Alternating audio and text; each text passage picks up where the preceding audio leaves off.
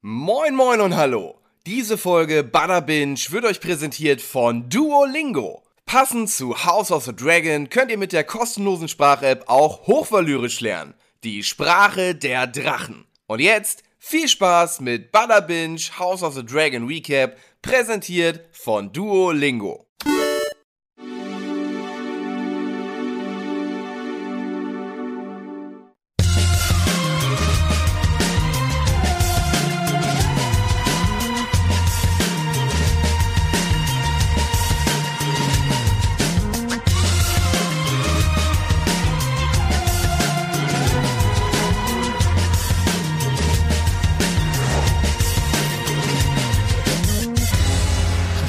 Hallo und herzlich willkommen zu unserer allerletzten Recap-Folge von House of the Dragon. Und dafür haben wir uns einen ganz wundervollen Gast eingeladen, Wolf Speer. Der konnte nicht kommen, deswegen bin ich hier. Hi.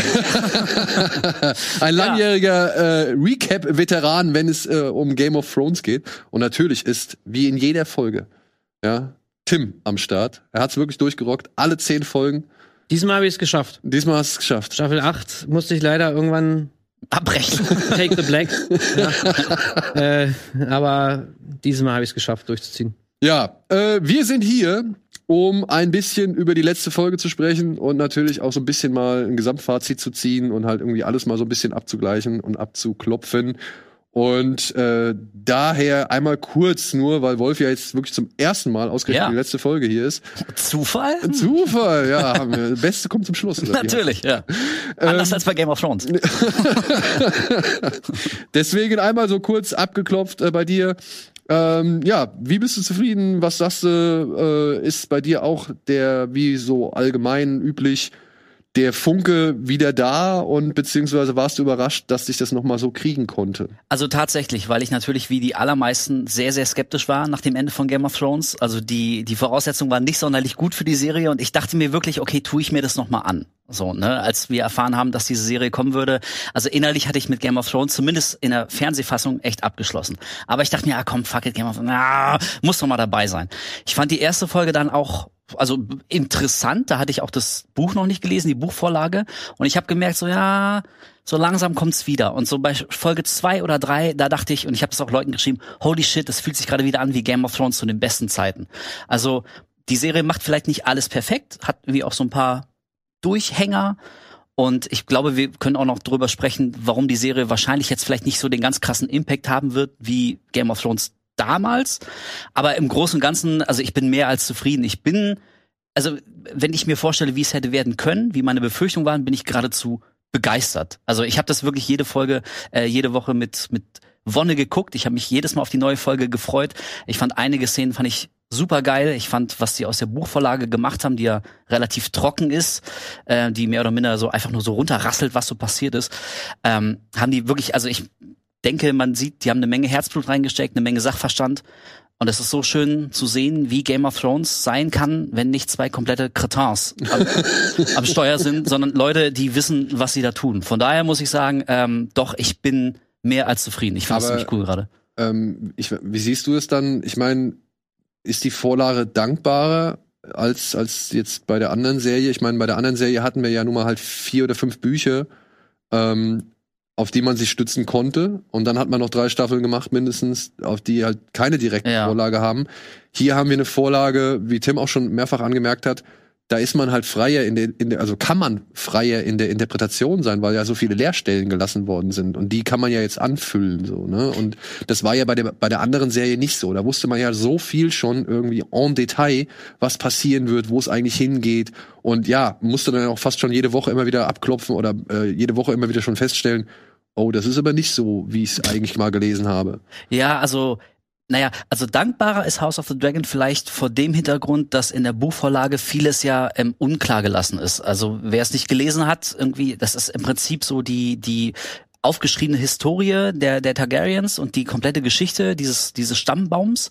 Und ähm, diese Geschichte wird aus verschiedenen Perspektiven erzählt, die sich teilweise aber auch irgendwie ähm, ähm, also gegenseitig das, das, das Wort abschneiden und, und äh, andere Sachen werden behauptet, als noch vor drei äh, Seiten vorher behauptet wurden. Also du hast irgendwie den hier, ähm, wie heißt der, Mushroom, den den Hofnarr. äh, den Hofnarr genau, der aus seiner Sicht erzählt, was er meint, was passiert ist. Dann hast du aber noch den den eigentlichen äh, Historienschreiber und der sagt wieder, nee, es war ganz anders. Und dann es wird auch im Buch immer wieder gesagt und jetzt muss der Leser halt sich selber überlegen, was er machen kann. Also vor dem Hintergrund ist die Serie schon dankbar, weil du dich da irgendwie für die für den besten Storystrang entscheiden kannst und dann kanonisch einfach sagen kannst und so und wir sagen jetzt genau so ist es passiert und alle anderen Augenzeugenberichte, die haben halt einfach Unrecht gehabt. Oder ihre Wahrnehmung nur Oder ihre Wahrnehmung war einfach falsch oder es war eine Interpretation oder es war, wie so oft bei Game of Thrones, ist ja auch ein großes Thema, so Mythen und Geschichten, die werden manchmal überhöht.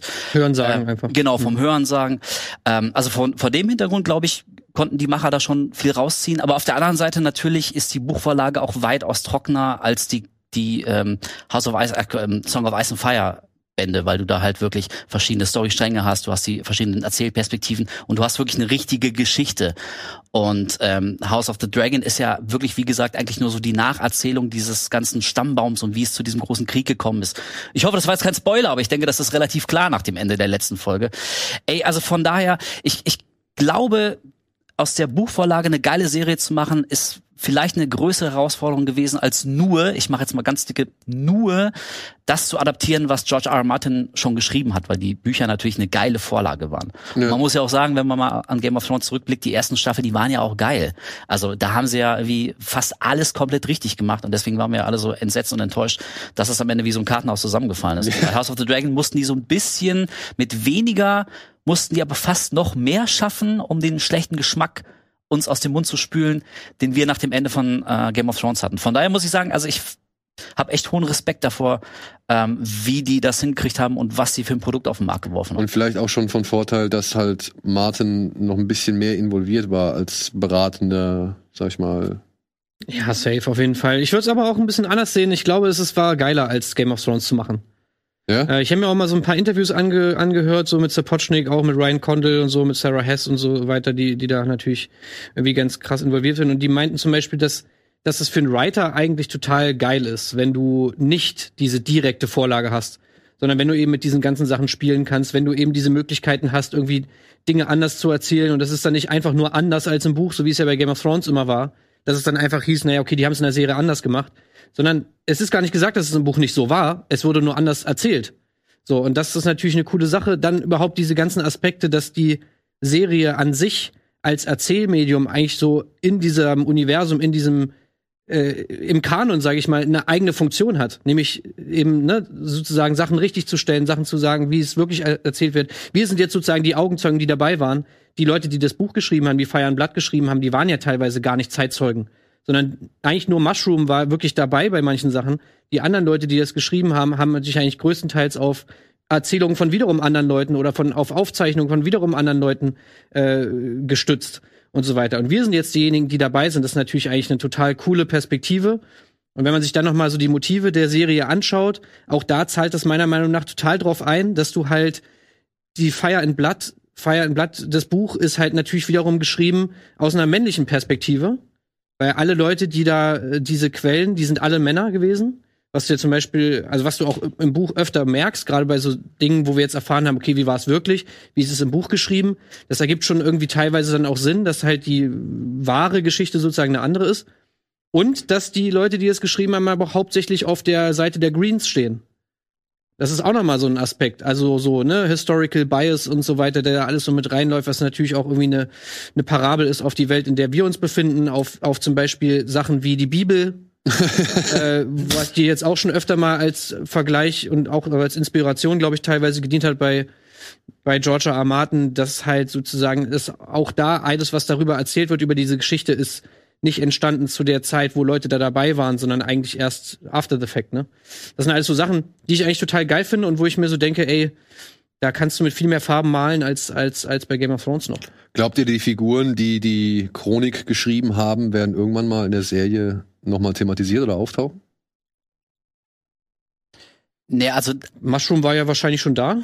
Ja, eben Mushroom war schon da und äh, naja, also teilweise glaube ich sind die ja schon auch aufgetaucht. Die Frage ist, ob die tatsächlich für den weiteren Verlauf der Handlung noch wirklich wichtig Ja. werden. Also es gibt ähm, in der Buchvorlage, ähm, also es gibt wirklich so viele Figuren, das ist jetzt auch nichts Neues im Universum von Game of Thrones und George R. R. Martin, wahnsinnig viele Figuren, die dann vielleicht mal was beitragen, aber drei Zeilen später irgendwie auch schon wieder rausgenommen werden aus der Geschichte.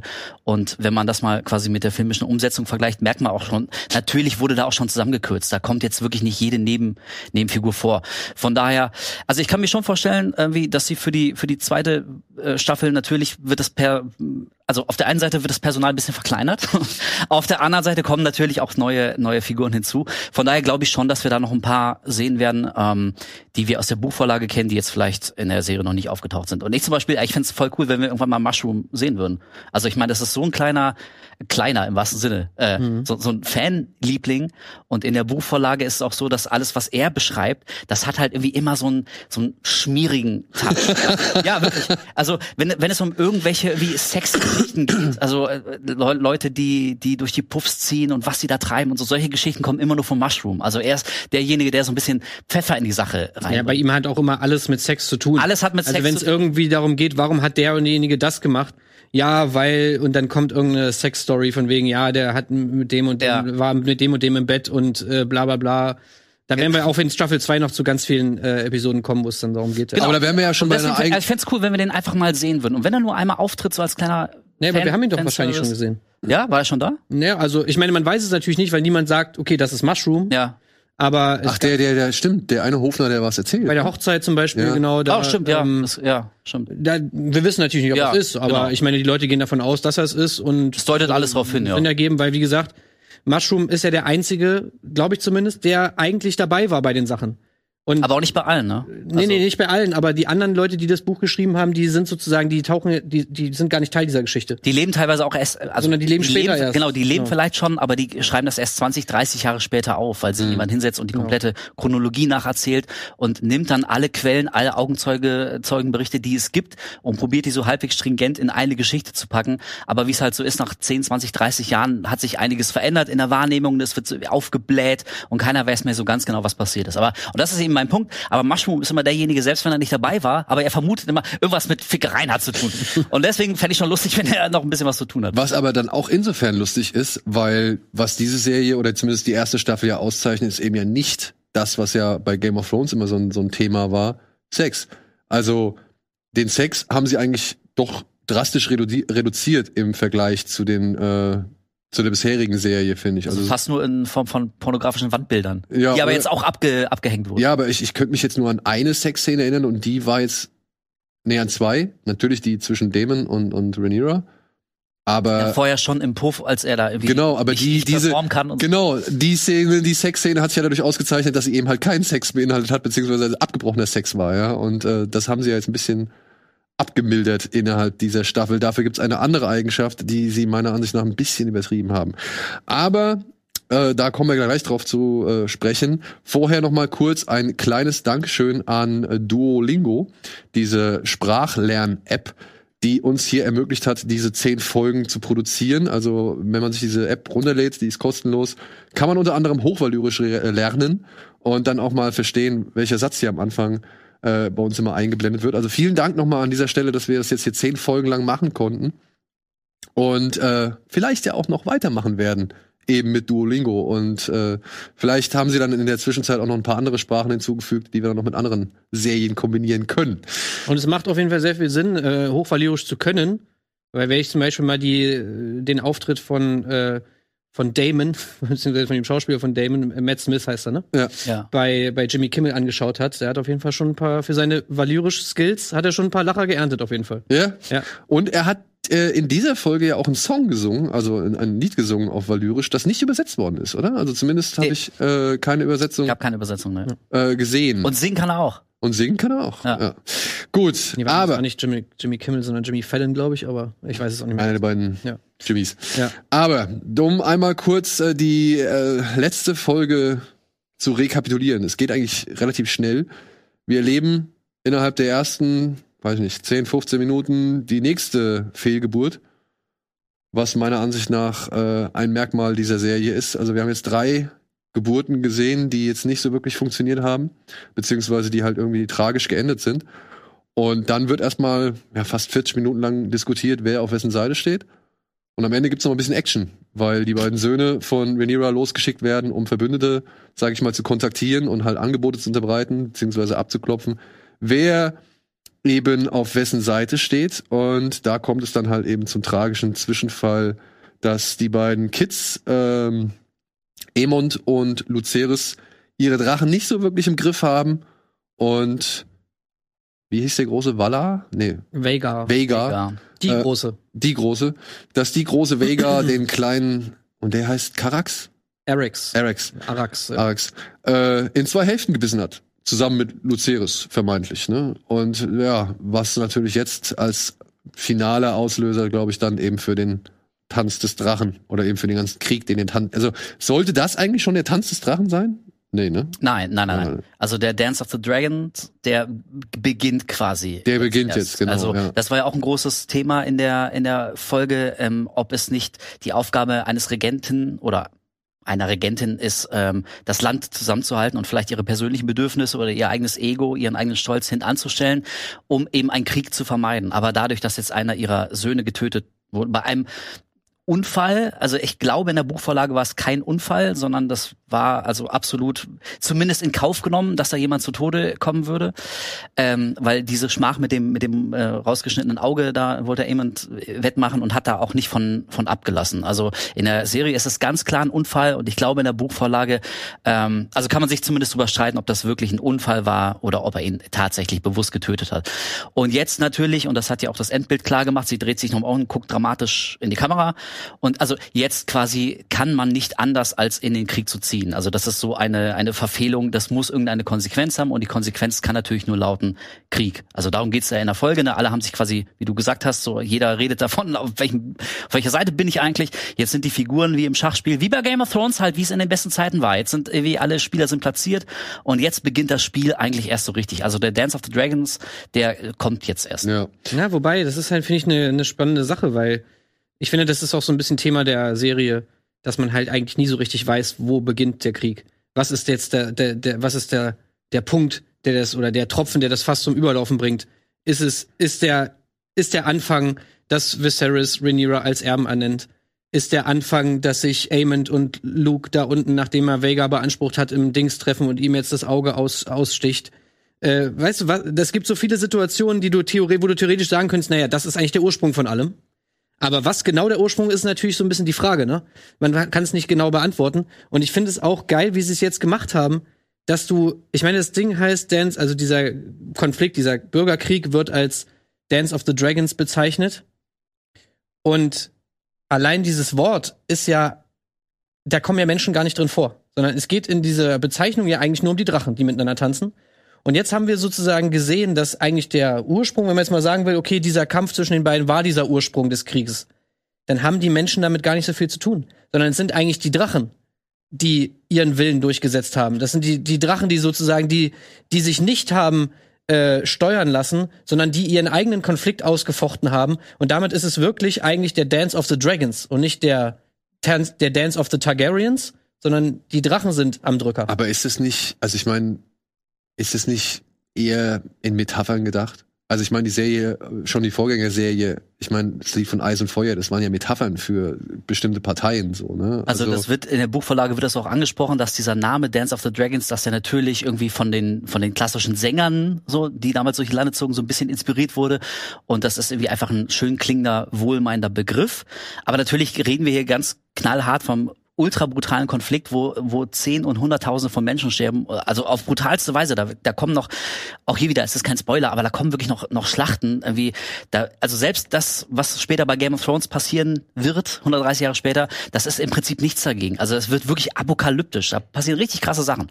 Und äh, nochmal auf, auf dich Bezug nehmend, also ja, du hast recht, es gibt, es gibt viele, ähm, viele Dinge, die passiert sind, die so den Grundstein gelegt haben, aber ich würde doch mit relativ großer Sicherheit sagen, dass der eigentliche Auslöser, der Tropfen, der das fast zum Überlaufen bringt, der ist eben jetzt halt das, was wir in der letzten Folge gesehen haben, der, der Tod von Luke. Also ich meine, dramaturgisch macht das natürlich auch voll Sinn, die erste Staffel zu beenden mit dem einen Punkt, der wirklich tatsächlich jetzt ganz konkret ähm, ein Schritt vor dem Krieg tatsächlich ist. Aber äh, klar, ich meine, wir haben jetzt irgendwie zehn ähm, stundenlang gesehen, wie sich das allmählich, allmählich aufgebaut hat. Und ich glaube, im Buch fällt auch die Zeile, ähm, am Anfang wurde der, der Krieg, der Dance of the Dragons, wurde mit, mit, ähm, mit Federn gefochten, also mit, mit Dokumenten, die jemand aufgesetzt hat, Nachrichten, die hin und her geschickt wurden, als sich allmählich, äh, allmählich alle in Stellung gebracht haben. Und später ist es dann erst zum, zum Toten gekommen. Und ich glaube, der erste offizielle Tote ist Lord äh, hier Beeswax. Heißt er Bees Beeswax? Beesbury. Beesbury, warum sage ich Beeswax? Beesbury gewesen. Also das war der erste Tote, der im, der im Hohen Rat sitzt, der von äh, hier Der von Cole. Genau, von Cole da volle Kanne auf den, ja. auf, auf den Tisch geknallt wurde. Und das wird auch so im Buch gesagt, er ist der in, in, in der Rückschau der erste offizielle Tote in diesem Hm. Konflikt, bevor es dann wirklich quasi das ganze Land erwischt hat. Gut, er hat sich ja auch innerhalb dieses Rates offen zu Rhaenyra Rhaenyra bekannt, ne? Das war ja das Ding so. Er Genau, hat er hat gesagt, gesagt, ihr seid alle Traitor, ihr seid alle Verräter, ihr wollt die Krone an euch reißen und so. Er hat es ausgesprochen, was natürlich irgendwie mehr oder weniger die Wahrheit auch ist. Aber vielleicht nochmal, um diese letzte Szene nochmal anzusprechen, wo, wir, wo wir jetzt ja gerade schon waren, mit dem Kampf zwischen, den, zwischen, zwischen Luke und Aemond. Was ich damit meinte, ist einfach, dass ich eine, es wurde sich ja bewusst dafür entschieden, du hast ja gerade schon gesagt, im Buch war das ein bisschen anders dargestellt. Da, da, da gab es auch noch eine Szene sozusagen im Hof, wo, wo Aemond und Luke noch miteinander gesprochen haben. Oder ich, ich weiß gar nicht, ob sie, vielleicht war es auch im Thronsaal, aber es kam zumindest dazu, dass sozusagen eine der Töchter von Boris Baratheon halt äh, die nicht von Aemond als Frau ausgewählt wurde, zu ihm gesagt hat, ey, ich bin froh, dass du mich nicht genommen hast. Weil ganz ehrlich, ich will einen Mann haben, der seine Eier noch beisammen hat, so nach dem Motto. Ja, ja. Und wenn mich hier jemand so abfuckt, wie der kleine Bengel da, der da gerade reinkommt, dann würde ich dem mal die Meinung geigen. Und dann hat darauf hinaus, Ah, hat sozusagen okay. Aemond dann gesagt, mir meine. Ehre ist hier irgendwie in Mitleidenschaft gezogen, jetzt, jetzt kill ich ihn. Ich find's aber gut, dass sie das weggelassen haben. Weil eigentlich ist es unnötig, meiner Meinung nach. Und so wie sie es jetzt gemacht haben, ich meine, auch im Buch wird dann halt gesagt, so alle haben das gesehen, ja. Also alle Leute, die da irgendwie im Storms End wohnen, die da drumherum sind, haben alle diesen Kampf gesehen, die gucken hoch und diese beiden Drachen und so ist nicht, war nicht zu übersehen. Aber sie wissen natürlich nicht, was passiert ist. Und das meine ich halt, das ist ja diese spannende Ebene. Und jetzt wissen wir halt eben, dass, ich meine, klar, Aemond wollte ihm Angst einjagen, Aemond, Aemond wollte ihm, äh, Aemond wollte ihm halt irgendwie ihn triezen, so kennen wir ihn ja auch, ne? Er hat ja Bock drauf, irgendwie so, dieses, dieses, dieses Leid, das will er ja spüren irgendwie, das findet er ja geil. So, er ist ja so ein bisschen dieser Psycho. Aber was wir auch wissen ist, er wollte ihn nicht töten. Und ich finde es einfach geil, dass wir gesehen haben, dass diese Drachen keine Haustiere sind. ja. Dass du, dass die, klar, die sind irgendwie der Privatjet, mit dem du von hier nach da fliegen kannst, ganz schnell. Sie sind auch irgendwie die Atombombe, weil sie natürlich einfach eine krasse Waffe sind, die du nicht, wo du nichts gegen machen kannst. Aber sie sind eben nicht kontrollierbar. Und das ist ja auch das, was wir in Folge 1 schon sehen, bei dem Gespräch, was Viserys mit Rhaenyra hat. Wo sie unten stehen beim Schädel von Balerion the Black Dread. Also dem Drachen, den er mal geflogen ist, als letzter Reiter von diesem, von dem größten aller Drachen. Und dass er gemerkt hat, als er diesen Drachen geflogen hat, so, Alter, what the fuck, das ist einfach, das, mit- damit sollte man, das ist, ist, ist nicht zu Das scherzen. ist eine unkontrollierbare Kraft. Und ich bin sicherlich nicht der Chef von Balerion the Black Dread. So, wenn überhaupt, dann ist der der Chef. Hm. Und ich habe hier nichts zu tun. Das war ja so seine Erfahrung, die er gemacht hat. Und wo er auch Rhaenyra gesagt hat, so der, dass die Targaryens die Drachen beherrschen können, das ist Bullshit. das, das ist, das ist ein Mysterium. Das stimmt nicht. Und hier haben wir gesehen, dass es eben auch so ist, ja. Und dann denkst du wieder darüber nach, okay, wir wissen immer noch nicht so genau, wie Valyrian eigentlich, also das alte Valyrien, wie das eigentlich untergegangen ist. So, war es wirklich der äh, Ausbruch der Vulkane? Waren es vielleicht sogar einfach die Drachen? Haben die vielleicht auch ein Dance of the Dragons gehabt untereinander? Und dabei ist so viel Chaos entstanden, dass ganz Valyrien dadurch untergegangen ist und so. Ich finde, das sind einfach so spannende Konzepte, die, die jetzt eben durch so eine Inszenierung, wie sie jetzt hier getroffen wurde, in diese, in dieses Universum eingeflochten werden und die ich einfach total spannend finde. Ich, Äh, Und ähm, da noch dazu gesetzt, also wenn wenn das jetzt quasi die die kanonische Erklärung dafür ist, wie dieser Krieg beginnt, nämlich dass es ein Unfall war und nicht eine bewusste Entscheidung von Aemon, also dann kriegt das Ganze natürlich irgendwie auch nochmal einen etwas tragischeren Drive, ne? Also wenn du wenn du dich darauf berufen kannst, okay, da war halt irgendwie so ein, so ein junger Bengel, dessen männliches Ego wurde verletzt, weil er sich einen blöden Spruch angehört hat, hat auch noch ein Auge verloren und sind seit zehn Jahren auf Rache und so und da kam irgendwie alles zusammen. Es war aber eine bewusste Entscheidung, er wusste ganz genau, was er tut. In der Serie dagegen irgendwie, also man merkt ja an seinem geschockten Gesichtsausdruck, ihm, also A, wollte er das nicht, das ist ihm so ein bisschen entglitten, die Situation und B, muss ihm in der Situation auch klar geworden sein, was das bedeutet, nämlich Krieg. Ja. Also jetzt gibt es Tod. Ich glaub auch, dass Scheiße, er- der hat so richtig, fuck, da habe ich jetzt richtig ins Klo gegriffen. weil das, jetzt muss er nach Hause zu Mama und Ja. die würde ihm wahrscheinlich erstmal richtig eine schallern, ja, wie sie es schon mit dem anderen Was so glaubt macht. ihr, was wird er machen? Weil das finde ich ist eine, auch eine mega spannende Frage, die es jetzt ergibt. Sagt er, was passiert ist? Sagt er, es war ein Unfall? Oder sagt er, ey, also tut er jetzt einfach so, weil er genau weiß, ihm wird eh keiner glauben und sagt jetzt einfach so, ja, Mann, ich habe ihn halt gekillt, weil er ist ein Arschloch, so nach dem Motto. Nee, ich könnte mir vorstellen, dass er sagt, ja, nun gut, der, der Arax hat ihn ja nun mal halt mit Feuer bespuckt. So und also, wenn er clever ist, sagt er halt einfach genau, wie es war. Ja, der Drache hat sich, nachdem er von dem Arax angegriffen worden ist, nicht mehr von mir kontrollieren lassen und hat halt unkontrolliert irgendwie den, den, das andere Vieh zerbissen. Ja gut, aber das macht ja letztendlich auch keinen Unterschied. Ne? Also ich glaube, da ist die spannende Frage tatsächlich eher, ob er, ähm, also ob er sich das völlig zu eigen macht und dadurch irgendwie auch einen gewissen Machtwillen demonstriert. Also äh, ich kann mir absolut vorstellen, dass er seiner Mutter dann gegenübertritt und sagt, jetzt hör auf irgendwie zu heulen, irgendwie, stell dich nicht so an. Ja okay, dann gibt's halt Krieg, aber dann gibt's halt nun mal Krieg. So und ich bin derjenige, der das ausgelöst hat. Ich stehe auch dazu. Also lass uns jetzt irgendwie zu den Waffen greifen und wir sitzen nun mal auf dem Thron, also ziehen wir es jetzt durch. So weißt du, also das ist, glaube ich, eine, eine ganz schöne also man kann ganz schön abstrahieren, was für ein was für ein Charakter der Typ hat. Ja gut, also das wie werden wir halt- heißblütig wie er ist. Werden wir wahrscheinlich erst in der nächsten Staffel dann halt. Und wie will er wahrgenommen werden, weißt du so? Will er wahrgenommen werden als jemand, der nicht mal seinen eigenen Drachen Genau. Kontrolle hat? Wird Oder er wie ein er, totaler Lappen. genau, oder Ja. will er wahrgenommen werden wie jemand, der einfach, wenn ihm jemand in die Quere kommt, dann ist Schicht im Schacht. Wenn Und wa- was mir gerade noch einfällt, weil, weil du hier äh, ähm, The The Doom of Valyria ähm, erwähnt hast, also der Untergang von, von Valyria und wir wissen immer noch nicht, was passiert ist. Und auch hier, also ey, sorry, aber das ist jetzt ein ganz kleines Randdetail, das ist jetzt vielleicht nicht mal unbedingt ein Spoiler, aber in der Buchvorlage ähm, wird auch noch eine neue Theorie reingeworfen. Da gibt es nämlich eine Szene, da kommt jemand aus Valyria zurück und das wird auch äh, unter strengster Geheimhaltung, also wird, wird direkt weggesperrt, keiner darf ihn sehen und, und erst später, äh, wie schreibt jemand auf, was mit dieser Person passiert ist. Und die hat irgendwie so ganz viele Würmer wohl in sich. Also so ganz viele Würmer brachen so aus ihm raus und das war das Schlimmste, was, was der Meister da je gesehen hat. Und äh, also es darf auch niemand drüber sprechen und so und alle Aufzeichnungen wurden verbrannt und sowas, aber er hat's dann doch aufgeschrieben.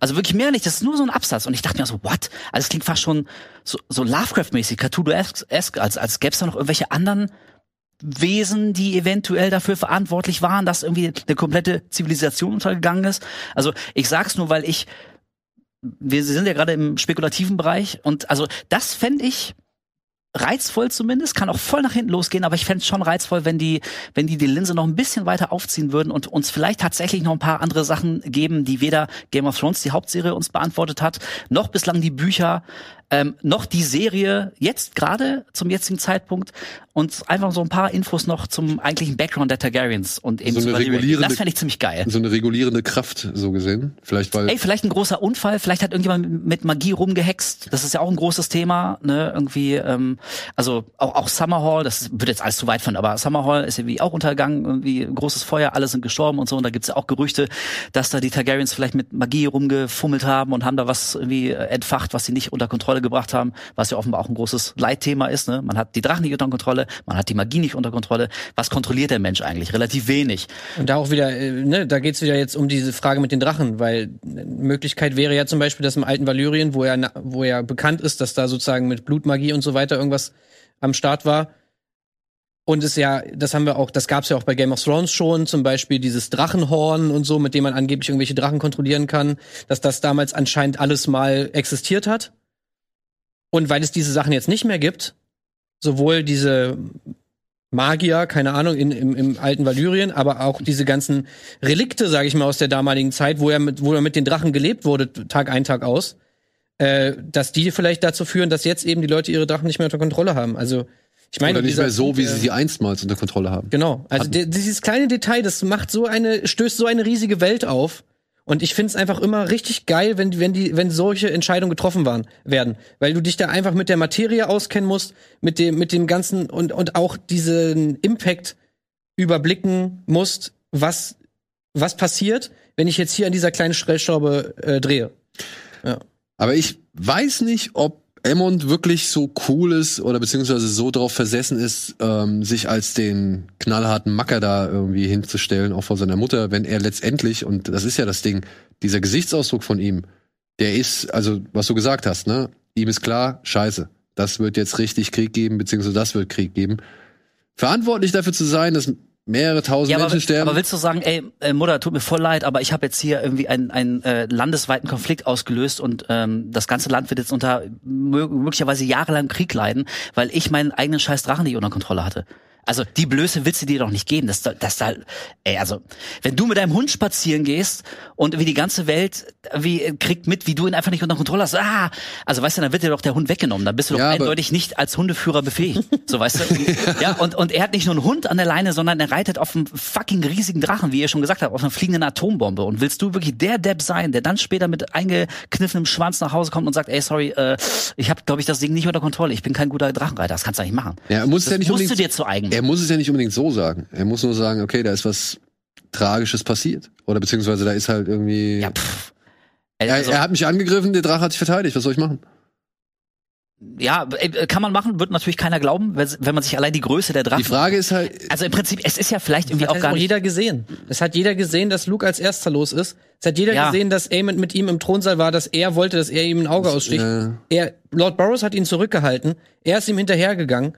Also diese Story, und das denke ich mir halt auch so, das weiß Aemon, weil wir haben ja Aemon auch jemand, als jemanden kennengelernt, der ja impulsiv ist, aber der auch trotzdem eigentlich weiß, was die Konsequenzen seiner Handlungen halt sind. ja, ja, eben deswegen. Deswegen aber denke ich halt, er wird das checken. ich habe ihn noch nicht so als ganz vollkommenes Arschloch abgespeichert. Das ist halt so das Ding in der Hoffnung, dass die Fronten, weil das hatten wir ja auch schon ein paar Mal festge oder auch in privaten Gesprächen festgehalten, dass es so ein bisschen schade ist, dass manche, sag ich mal, Einstellungen so ein bisschen gelenkt werden.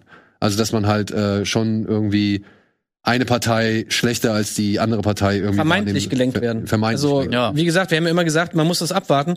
Aber das ist vielleicht jetzt ein guter Punkt, weil ich möchte mal kurz auf eigentlich eine meiner absoluten Lieblingsszenen einsprechen in dieser Folge. Und zwar ganz am Anfang, weil da habe ich mich so angesprochen gefühlt. Nämlich genau dieses Thema. Und ich, vielleicht interpretiere ich da zu viel rein, aber ich glaube, das war an uns gerichtet. Die Szene, wo Luke in, am, an, an dem, äh, in dem Tisch steht da auf Dragonstone, seine Mutter reinkommt, er hat ja die am Anfang die Hand noch da auf Driftmark und so. Ich meine, gut, das kannst du vielleicht weglassen, so ein Shot, aber egal. So, und dann geht's ja darum, okay, Luke will, will Driftmark nicht. Und sagt so, ey, ich kann das nicht machen und so, ich bin halt, finde ich, soll hier irgendwer anders machen. Und dann sagt er sie so, ja, ey, komm, das ist nur mal das Schicksal und so weiter, ich hab's doch auch durch. Und er sagt, äh, nee, ich bin aber nicht so, per, äh, nicht so, nicht so wie du. So perfekt. Und dann sagt sie, far from it. Ne? Also ich bin bei weitem nicht perfekt. So. Und das fand ich irgendwie einfach ein geiles, geile Antwort erstmal auf Leute, die sich eventuell fragen, ist Rhaenyra zu perfekt im Sinne der Show? Und vor allem, was kommt noch alles, ne? Und gibt es noch diesen Twist irgendwie? Gibt es noch eine Charakterentwicklung bei Rhaenyra und so weiter? Und was natürlich dann mit dem letzten Bild dieser ersten Staffel ja auch beantwortet wird, so dass sich da was verändert. Und das, äh, das fand ich einfach, das fand ich sehr, sehr cool einfach, dass man. Aber äh, ja. wie kann man denn Rhaenyra auch nur annähernd als perfekt wahrnehmen? Also ich meine, wir erinnern uns mal, die hat Bastarde gezeugt. Das ganze Königreich weiß, dass es nicht ihre Kinder sind und sie behauptet aber steif und fest, nee, das sind die leiblichen. Wirklich, jeder weiß es. Also wirklich, vom, vom letzten Tellerwäscher bis hin zum König, der es einfach nur nicht sehen will. Jeder weiß es. Sie hat mit, mit Damon da diese, diese äh, Affäre gehabt. Ähm, und äh, streitet ja auch bis zum Schluss ab, oder also schwört, nein, da ist nichts passiert. Also wir haben doch schon mehr als einmal gesehen, Ja, aber gut, ist dass da sie, ja sie lügt, sie betrügt, die Aber ist da wirklich ist was Intrigantin. Also Wieso? Die Bastarde mit, mit, das war doch alles abgesprochen mit ihrem Ehemann. Sie hat ihn ja nicht betrogen. Es war ja ein Deal, den die beiden hatten. Ey, wir machen mit äh, Leuten, die, wir können alle machen, was wir wollen. Das ist eine offene Beziehung, sag ich mal gewesen. ja, für für für die, alle Teilnehmer des Deals ist es okay, aber so gesehen belügt sie ja ihren eigenen Vater, die belügt das ganze Königreich, die belügt die belügt ihre eigenen Kinder. So, also ich meine, wie, wie wie kann man Rhaenyra als als perfekt sehen? Das ist, Perfekt ist sehe ich sie auch nicht. Also als perfekt sehe Sehr rätselhaft. Äh, habe ich sie auch nicht wahrgenommen, aber ich finde schon, dass ähm, so ein bisschen die Einstellung der Zuschauer schon irgendwo gelenkt werden, weil äh, andere halt irgendwie dann noch beschissener oder noch. Na, ich glaube, sie ist, sie ist, äh, wie, wie man im Englischen sagen würde, relatable. So, also ich, ich hänge auch eher an ihr als an den Greens, so auf jeden Fall. Und also ich will gar nicht abschalten. Natürlich ist es wie durchaus bewusst mit mit viel Sachverstand und Handwerk von den Machern so inszeniert, dass man irgendwie natürlich schon gewisse Sympathien hegt.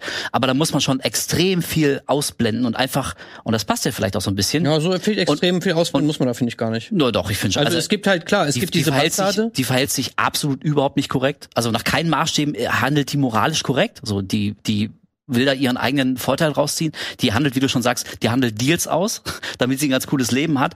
Und jetzt irgendwie äh, greift sie nach dem Thron, der ja durchaus wie ihr zusteht.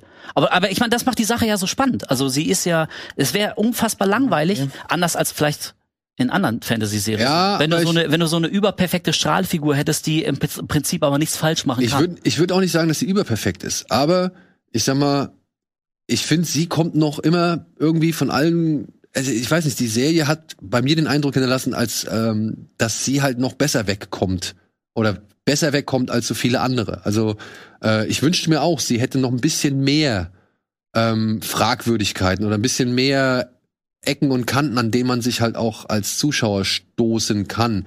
Ich ähm, ich sehe es, ich verstehe es, was du ich verstehe, was du meinst, aber das Ding ist ja, sie ist ja so, sowohl mit sich da im Reinen, weil sie ja jetzt niemanden, also zumindest ihrem eigenen Ehemann ja so gesehen nichts vorgemacht hat oder ihn nicht betrogen hat. Und ja, sie hat ihren Vater belogen oder sie belügt ihren Vater und äh, verteidigt natürlich auch vor aller Welt, dass das halt ihre leiblichen Kinder von eben äh, Valerian sind. Aber trotzdem wird es für mich nie so richtig in Frage gestellt von der Serie oder halt habe ich nie den ganz verwerflichen Eindruck von ihr. Also sie belügt ihren Vater ist halt auch so. Ich meine, sie Die belügt auch sie, ihre sie, sie verwirklicht sich selbst Ja. und zwar entgegen entgegen entgegen von Leuten oder sie sie belügt Leute, die sie halt zwingen dazu irgendwelche persönlichen äh, privaten Entscheidungen zu treffen. Sie wird ja von ihrem Vater gezwungen dazu, den Typen zu heiraten. Dann ja. dann schläft sie nicht mit ihm, sondern mit wem anders. Und das ist doch jetzt kein, das ist doch jetzt nichts, was man ihr vorwerfen kann vom Ding her. So, aber vor allem als von unserer Perspektive als Zuschauer her ist da jetzt nichts, wo wir sagen so, oh, was ist ein Rhaenyra für ein Arschloch? Wie kann sie das tun? Wie kann sie mit Sir Harvenstrong Kinder haben? Wie kann sie mit äh, Damon da unten irgendwie rummachen wollen? Oder wie kann sie? Also das sind doch alles so Sachen, die du ihr, die natürlich in dieser Welt werden sie ihr vorgeworfen, in diesem Universum, aufgrund dessen, dass natürlich das da überhaupt äh, völlig absurd ist, dass eine Frau sich, sag ich mal, so so handelt. Und so Aber offenkundig. aus unserer Perspektive ist das doch nichts, was für uns schlecht definiert ist, zu sagen, ich will nicht, Also- äh, ich, will- ich will, ich will mir nicht vorschreiben lassen, mit wem ich ins Bett gehe. Ich will mir nicht vorschreiben lassen, mit wem ich Kinder habe.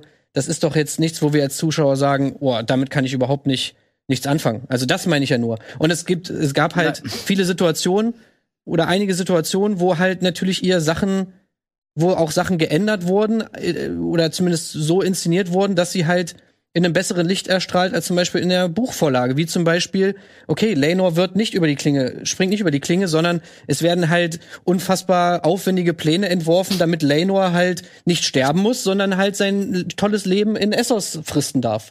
Was sie übrigens ihrer Mutter auch nicht, äh, seiner Mutter auch nicht mitteilt, ne? Die weiß nicht, dass ihr Sohn noch lebt. Hätte sie, äh, sie hatte sechs Jahre Zeit, ihr das mal zu sagen. Also vielleicht hätte sie auch viel Mutterleid da vermeiden können. Denn Rhaenyra ist ja nach wie vor natürlich davon überzeugt, dass ihr Sohn tot ist. Sie weiß ja gar nicht. Ja, Und genau kann wie er der nicht sein Leben in Essos fristen, wenn sie es seiner Mutter erzählt.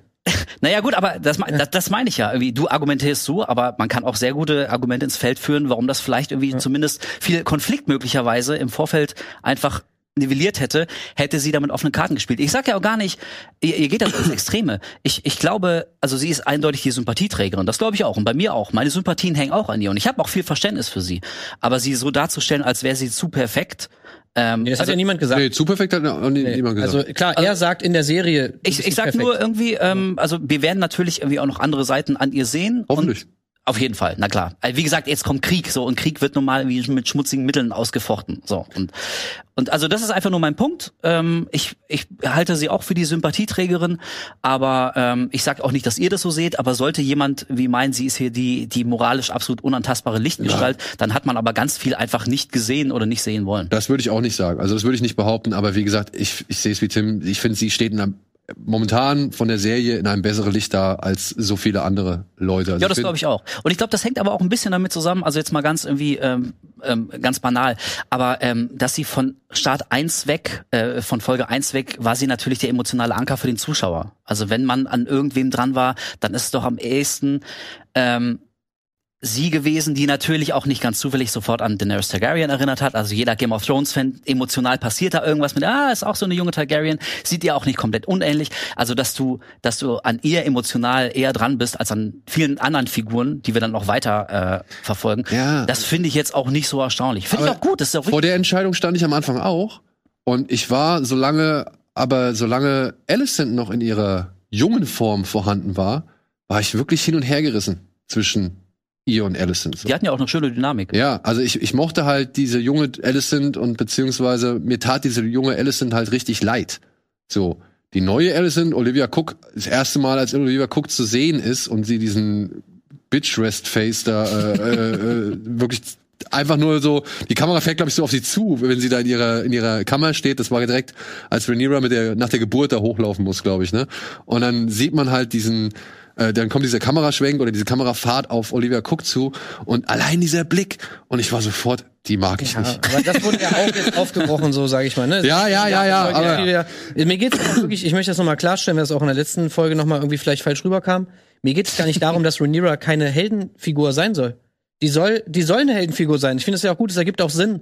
Äh, ich habe es ja vorhin schon gesagt, gerade weil halt auch Fire and Blood aus der Perspektive natürlich von Männern geschrieben wurde. Und vor allem auch noch von Männern, die zu größten Teilen auch noch auf der gegenüberliegenden Seite von Rhaenyra standen. Also, dass da das nicht so stimmt, wie das in diesem Buch steht und das in Wirklichkeit anders war, das ergibt total Sinn. Und natürlich brauchen wir eben diesen emotionalen Anker. Und natürlich finde ich es auch gut, wenn, wenn, wenn jemand wie Rhaenyra halt irgendwie eine starke Frau da auch irgendwie eine Heldenposition einnimmt. Ich sage halt nur, um diese Heldenrolle zu haben, musst du, kannst du dir auch stückweise die Hände schmutzig machen. Du, du kannst auch, äh, sag ich mal, irgendwie, du lebst trotzdem in dieser grausamen Welt. So, und äh, du musst eben nicht perfekt sein, darum geht es mir ja. So, und ja, jetzt wurde das Wort perfekt jetzt wieder genannt. Ich meine, ich habe das jetzt nur gesagt, weil das in der Serie ja, weil Luke ist ihr gegenüber ja sagt, er nimmt das ja, er sagt das ja so, you're perfect, und sie sagt dann, nee, far from it. Und deswegen, das fand ich ja gut, dass das eben mal aufgegriffen wird, dass sie eben gerade nicht perfekt ist. Und davon, von diesem Charakterzug von ihr, möchte ich halt noch ein bisschen mehr sehen. Das, das war meine Kritik. Und meiner Meinung nach wurde das jetzt eben aufgegriffen und vor allem auch gerade in dem letzten Bild dieser Folge sozusagen noch mal in Stein gemeißelt. So, so nach dem Motto: Es gibt diese Wut, es gibt diese auch diese, sage ich mal, äh, diese Gefühle, die eine Rhaenyra hat, Rache, ne, die und sowas alles. Das, das hat sie schon. Also jetzt mal ganz konkret, wäre sie wirklich eine Heldin, die sie ja eindeutig nicht ist, ich glaube, da sind wir uns alle einig, wäre, wäre sie wirklich eine Heldin, dann würde sie genau das durchziehen, was sie nämlich noch exakt in dieser Folge gesagt hat, nämlich im Prinzip auf ihre Ansprüche verzichten, auf den Thron verzichten, um das Reich eben nicht in den Krieg zu stürzen. Also müsste sie, wäre sie wirklich so heldenhaft, wäre sie wirklich so über uns allen, würde nicht mal der Tod ihres, ihres eigenen Sohnes würde daran was ändern. Sie würde nach wie vor sagen, es ist scheiße, es ist schlimm, aber die Konsequenz davon können ja dann, würde ich in den Krieg ziehen, werden ja noch mehr Tote, Zehntausende, Hunderte, Hunderttausende von Toten macht mein Sohn auch wieder nicht lebendig, das ganze Reich leidet. Komm, ich lass den Scheiß, ich bin die Größere, ne, der Klügere gibt nach und ich halte mich zurück. Aber das macht sie ja, Spoiler, natürlich nicht. Wir werden eine zweite Staffel haben. Also von daher ist also die Frage, ob sie, ob sie wirklich eine Heldin ist, ist glaube ich sowieso schon hinfällig. Aber ich finde, das wird schon, ich sag jetzt mal, okay, das, das ist jetzt ein bisschen über der eigentlichen Geschichte gedacht, aber das wird ja inszenatorisch oder erzählerisch leider ein bisschen noch befeuert dadurch, dass zum einen Otto Hightower da mit diesem bescheuerten Angebot anmarschiert kommt, ja, wo ich mir halt denke, Mundschenk, Knappe, wolltest du mich verarschen, Alter, was geht denn ab? Also ich bin die Tochter des Königs, so, ja, jetzt kommst du mir an, ich soll die, die, den Vorkoster, Vorkoster, oder mein Kind soll der Vorkoster von irgendwie deinem Bengel werden, so, ne? Also ja, also auf der einen Seite ist eine Demütigung natürlich in Anbetracht des Kontextes, aber eigentlich ist es tatsächlich eine relativ, also ehrenwerte Position. Also ähm, Rhaenyra war auch der Cupbearer. Genau, junge, junge, junge Leute, die so ans Regieren herangeführt werden sollen. Das ist nicht unüblich, dass sie tatsächlich dem König dann irgendwie echt mal so den Wein einschenken. Aber nach um- all um dem- das allmählich zu lernen. Aber nach all dem Zwist, nach all den ja, Streitigkeiten ja, das und ist all den als Demütigung gemeint, natürlich. Und dann kommt's halt einfach scheiße rüber. Und dann denkst du dir halt schon irgendwie auch als Zuschauer, ja, hätte ich auch nicht gemacht. So, ja. Das zum einen. Klar nicht. Und zum anderen ist die Frau ja in, auch in einem emotional sehr instabilen Zustand, als sie erfährt, dass ein weiteres Kind von ihr gestorben ist. Ja, weil wir erleben am Anfang ja halt äh, die Fehlgeburt von ihr mit, oder beziehungsweise die, was, ja doch Fehlgeburt kann man sagen. Ziemlich die brutalste Szene Oder in der ganzen. Staffel eigentlich von Ähm, und da ist mir auch so eine Sache nochmal irgendwie vor Augen gekommen. Ich weiß nicht, ähm, da würde ich mich, würde mich mal interessieren, ob ihr das so ähnlich seht. Ich finde, diese erste Staffel House of the Dragon ist vor allem sehr grausam gegenüber Kindern.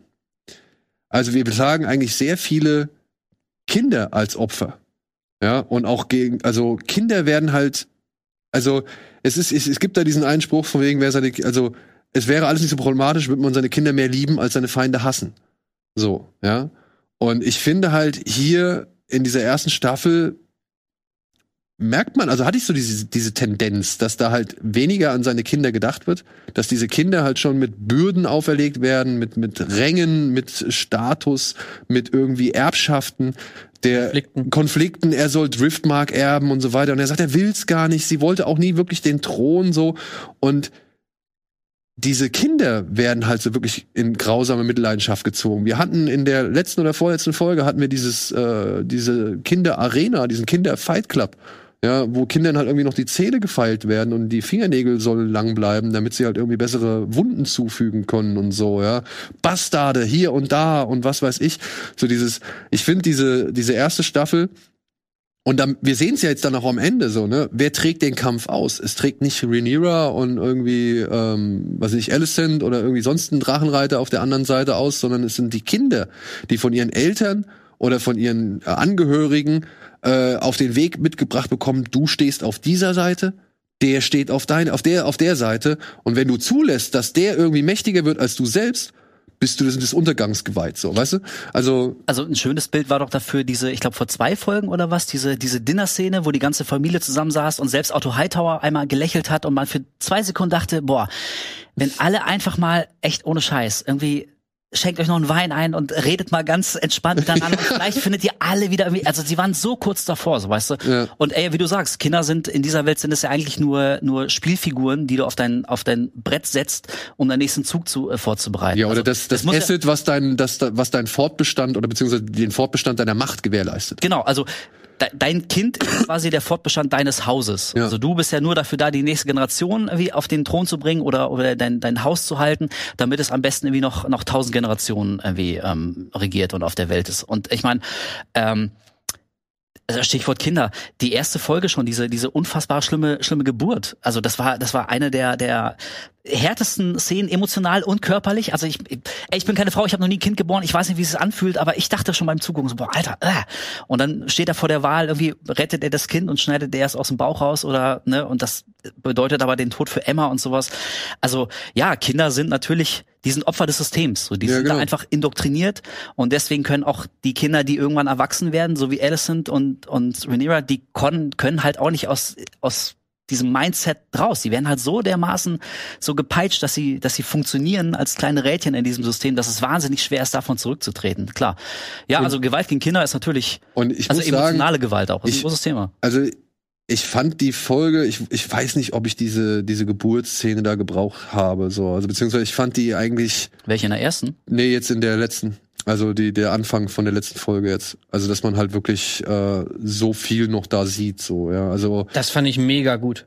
ja. Ich fand das ja, gut. total. Das Also musste man sehen. Ich finde, gerade wenn du dir überlegst, wie sonst in Filmen und so weiter Geburten inszeniert werden und so weiter. Da muss ich, äh, da So. so. mal gar nicht mit anfangen. Und, und dann siehst du jetzt wirklich, ich meine, und wir haben jetzt diese typischen Game of Thrones Szenen. So Game of Thrones wird ja immer gesagt, ist für Brutalität und so weiter auch bekannt und alles. Und ich finde es einfach so cool, dass die jetzt einfach diese Brutalität auf ein ganz anders konnotieren und auf eine andere Ebene bringen. Nämlich zum Beispiel, indem sie mal zeigen, wie brutal eben so eine Geburt ist. Ja, aber Und gerade in, in, in finde ich, es ist auch so politisch einfach diese Szene, weil sie natürlich gerade irgendwie auch in einer Zeit, in der hier irgendwie über, über Abtreibungsgesetze und sonst was irgendwie diskutiert wird, du natürlich ist einfach meiner Meinung nach total wichtig ist, einfach mal zu zeigen, auch in so einer Serie wie, wie eben House of the Dragon, was das eigentlich teilweise bedeutet. So. Und ähm, wie unfassbar einfach, ja, brutal dieser Prozess auch sein kann. Das ist Und einfach krass. Also, wenn wir uns da noch mal kurz an die Buchvorlage erinnern, also da ist es nämlich so, dass sie nicht nur eine eine Totgeburt zur Welt bringt, sondern dass das Kind ist wirklich also deformiert. Da wird beschrieben, die hat irgendwie so so einen Drachenschwanz oder so und also Hat sie kein Herz, sondern kein Herz, genau. Also man weiß nicht ganz genau, ist es überhaupt ein richtiger Mensch und so. Also man hätte da also we- deformiert wirkte auch dieser Säugling meiner Ansicht so ein nach. bisschen, ne? Der Kopf war Ja. ein bisschen zu groß, aber Also es war, die Fontanelle es war, war wahrscheinlich noch nicht richtig ausgebildet, ja, so. üblich. aber ähm, aber es war, glaube ich, mehr angedeutet. Also da ging es, glaube ich, wirklich mehr um den eigentlichen Geburtsschmerz und dass sie selber wie das Kind. ich Ähm, muss sagen, für mich hatte die Serie, also diese Szene ähm, einen leicht negativen Touch von so ja, dem sogenannten Shock Value. Ja, also ich, ich weiß nicht, wir hatten schon jetzt zwei Szenen, die waren jetzt schon irgendwie um, um, um schwierige Geburten oder hatten sich um schwierige Geburten gedreht und, und haben auch den Schmerz meiner Ansicht nach vermittelt, beziehungsweise die, diese schlimme Entscheidung, wer darf leben oder wer soll leben. Ja, also Mutter oder Kind. Und ich fand das schon alles äh, heftig und hart genug. Ja, als, als jemand, der halt auch bei zwei Geburten irgendwie mit dabei gesessen hat, so. Und, ähm, Ja, aber guck mal, ich meine, die, die Fehlgeburt wurde ja de facto ausgelöst durch die Nachricht, dass ihr Vater gestorben ist. Da hat sie jetzt erst Ja, mal ja. die verfrühten Venenkrämpfe bekommen und so. Und ich finde, also dann sich feige wegzuducken und, und das auszuklammern, wie dann diese schlimme Geburt, diese, diese Totgeburt tatsächlich ist. Also das hätte ich auch sehr unfair gefunden, so dem, der, der Figur gegenüber. Und ich finde, dadurch versteht man auch noch so ein bisschen diesen, diesen Schmerz, den sie hat, weil sie in relativ kurzer Zeit zwei Zwei Kinder. Kinder verloren hat. Und genau. das, ich verstehe das ja auch, beziehungsweise ich sehe das ja auch, dass eben gerade, weil sie eben am Anfang dieser Folge ihr Kind verloren hat, oder ihr nächstes Kind, ihr fünftes, glaube ich, war es gewesen, oder? Oder nee, es, es wäre das sechste Das gewesen. Sechste. Ähm, weil sie ihr sechstes Kind verloren hat und dann jetzt noch mit ansehen oder erfährt, dass ihr, äh, dass ihr zweitältestes äh, ältestes Kind auch gestorben ist oder beziehungsweise von Drachen gefressen worden ist, da verstehe ich, wie da der, äh, der, der emotionale Hergang oder, oder Werdegang ist, so, ja. Ich, mir geht's eigentlich nur um die Inszenierung, ob man das wirklich so ähm, hätte zeigen müssen. Aber also du zeigst doch in der Folge davor, zeigst du, wie Aemon, äh, wie äh, Waymond, Ja. heißen doch einfach alle gleich. Ja, ist wie Waymond, ehrlich. äh, wie Waymond der halbe Kopf abgeschlagen wird, wie seine, wie sein Gehirn, seine Zunge da Und das feiern alle. Das feiern Ja, alle. das finden alle geil. Genau, Alter, dann zeig doch auch die Szene, wie diese Totgeburt herauskommt. Das ist doch, das, äh, so, wa- warum Also, äh, wird ja. das dann, warum wird sowas dann nicht gezeigt? Also ja, vielleicht. Ich, ich glaube, ich kann mich schon. Ich meine, ich war auch bei einer Geburt dabei. Also ich weiß, das hat nochmal emotional, ist das nochmal irgendwie was anderes. Diese diese Gewalt so mit dem halb, ab, halb abgeschnittenen Kopf und die Zunge guckt raus. Ich meine, er hat das war ja schon fast ein bisschen comichaft. Ich Ja. fand's auch geil. Alle Ja, natürlich geil. ist es comichaft, ja. Aber ich, aber da stimme ich dir zu. Es ist schon ein bisschen geheuchelt und das ist mir zum Beispiel auch bei Game of Thrones bei der Serie damals ange, äh, aufgefallen, dass irgendwann auf einmal haben alle angefangen rumzumeckern. Die Serie ist zu brutal und es gibt zu viel Sex. So, und ich dachte mir, ey Leute, so was, was habt ihr denn die ersten vier Folgen gesehen? Äh, die ersten vier Staffeln? Also, weißt du, irgendwie die, die Kamera voll drauf zu halten, wenn irgendwelche Männer da abgeschlachtet werden, dann denkt man, ja, ist halt, gehört dazu, ist eine harte Welt. Aber wenn es um eine im Kontext immer noch relativ zurückhaltende Geburtsszene geht, also man hätte das auch noch mal völlig anders inszenieren können, dann reagieren manche Leute so ein bisschen angefasst und ich kann es verstehen, ich teils aber nicht und ich finde es ehrlich gesagt auch ein bisschen geheuchelt. ja, Also ich, ich kann verstehen, dass einen das anfasst. Es soll einen ja anfassen. Ja, genau. Darum geht genau, es ja. Ja, ja. Es soll eben diesen Shock-Value haben, natürlich, aber ich finde es halt geil, wenn es einen Shock-Value gibt, der dir irgendwas sagt, der, der einen Subtext hat, der irgendwie eine Aufgabe hat. Und es gibt so viel Brutalität, sinnlose Gewalt in, in Filmen, in Serien und so weiter, wo es nur um den Show, um den Show-Effekt geht. Und da ist es eben nicht so und da bin ich auch vollkommen dabei. Ja, aber ich muss Aber- sagen, ich- aber ich, also Schock, ich habe das gar nicht als Shock-Value angesehen. Also ist es vielleicht, aber für mich, ich würde es eher so als Schmerz be beschreiben. Also in, der, in, der, in dieser speziellen Szene geht es nicht um Schock, sondern ich glaube, es geht um Schmerz. Also Ja, körperlich und emotionalen Schmerz. Also Schock ist, glaube ich, da mag der- auch jeder der- eine andere Definition haben, aber der ähm, Shock-Value ist für mich nur in der grafischen Darstellung. Also, ob man halt wirklich sieht, wie der Kopf da rausgequetscht wird, beziehungsweise das Ding auf den Boden Ja. klatscht und so weiter. Ähm, mir geht's jetzt nicht unbedingt darum, dass diese Fehlgeburt schon wieder stattgefunden hat, nach drei oder zwei Fehlgeburten, die wir schon gesehen haben. Ich finde, oder beziehungsweise das ist für mich so ein bisschen die Krux, dass wir schon so zwei wirklich schwierige Geburten hatten oder zwei tragische und schmerzhafte Geburten. Ähm, und dann, wie gesagt, ich finde, das hätte auch funktionieren können, wenn man gewisse Dinge nicht unbedingt genau so gezeigt hat, wie man sie gezeigt hat. Mich stört ja, ja, die Szene ist, auch nicht. Ist, ist schon klar. Mich stört die Szene Aber- auch nicht das- wirklich über das alle kannst du Maßen halt, das so. kannst du halt aber über jede Aber kleine Szene sagen. ich weiß, es und- hätte auch anders funktioniert. Und das ist das, aber das ist das Ding, was ich jetzt halt dann, und das, was du ja gesagt hast, ja, nach irgendwie fünf Staffeln fangen die Leute an, hm, warum ist denn das alles so brutal? Oder das definiert sich nur durch Brutalität. So, also dann kommen dann wieder die Vorwürfe hoch, die in dem Fall meiner Ansicht nach nicht gerechtfertigt sind. Wir leben hier, wir reden hier von einer Welt, in der es keine, sage ich mal, medizinische Grundversorgung wie in unserer Welt gibt und in der es halt einfach deutlich äh, schwieriger war, ein Kind auf die Welt zu bringen, äh, der aber trotzdem auch noch genug Kinder auf die Welt gebracht worden sind. Ähm, also ich habe so ein bisschen Angst vor dem Vorwurf, den man halt dieser Szene machen kann, wenn ihr versteht, was ich meine. Es ist, es ist paradox, ich verstehe es auch oder ich sehe es auch ein. Ja, aber ich meine, also wir, wir brauchen uns das ja eh nicht äh, zu eigen machen, weil wir das nicht geschrieben und nicht inszeniert haben. Aber in dem speziellen Falle ähm, finde ich, da sollten die Writer dann auch wirklich drüber stehen. Also ich finde diese Serie in bester Game of Thrones Tradition, die hat von Anfang an mit offenen Karten gespielt. Ähm, und also nochmal, ich kann nachvollziehen, warum man sagt, diese eine spezielle Sache hätte ich jetzt nicht gebraucht. Aber also ich finde, das ist so ein ist so eine slippery slope, weil mit dem Argument, man hätte es jetzt nicht zeigen müssen, Nicht- das, das, das kannst du über ganz, ganz, ganz viel sagen. Ja, So, Es weißt ist du? vor allem auch eine, es ist nun mal eine Serie, wo die Frauen im Mittelpunkt stehen. Ich finde das ey, sehr sinnvoll, dass man einfach Konflikte und eben auch solche Szenen, dass man, sage ich mal, Brutalität und so einfach mit dieser neuen Perspektive, die diese Serie auch hat, irgendwie anders definiert. Und äh, für mich ist diese Szene halt so ein Beispiel dafür. Diesen Vorwurf, den man dieser Szene machen kann, würde ich zumindest denken, könnte man immer zurückweisen. Äh, ich meine, auch wir sind natürlich jetzt hier alle keine Betroffenen. Wie gesagt, hier wäre es natürlich jetzt auch wieder gut, irgendwie eine weibliche Stimme dazu zu hören. Aber äh, auch bei den Writern, also ich meine zum Beispiel äh, habe ich gelesen, beziehungsweise gehört, dass zum Beispiel äh, Sarah Hess halt die eine Writerin, die daran beteiligt ist, dass der ganz wichtig war, diese Szene so zu inszenieren, wie sie inszeniert wurde. Äh, auch zum Beispiel mit der. Aber Also, die hat doch jetzt diese Folge gar nicht nee, inszeniert. sie hat die nicht äh, geschrieben, aber äh, sie hat wohl viel Input geliefert, was diese für genau diese Szene Okay. ergeben. Zum Beispiel auch, dass Rhaenyra die ganze Zeit steht. Dass sie da steht und so rumläuft und so weiter. Ja, das weiß ich, das, auch äh, denken kann, okay, warum liegst du nicht oder warum Weil es halt furchtbar den Rücken abstrahlt. ja, ja, aber wir haben ja auch schon andere äh, Geburten gesehen. Also äh, äh, Emma ganz am Anfang lag im Bett, ne? Wir hatten jetzt irgendwie äh, Geburt auf allen Vieren und was weiß ich was und sie ist da eben rumgelaufen irgendwie so.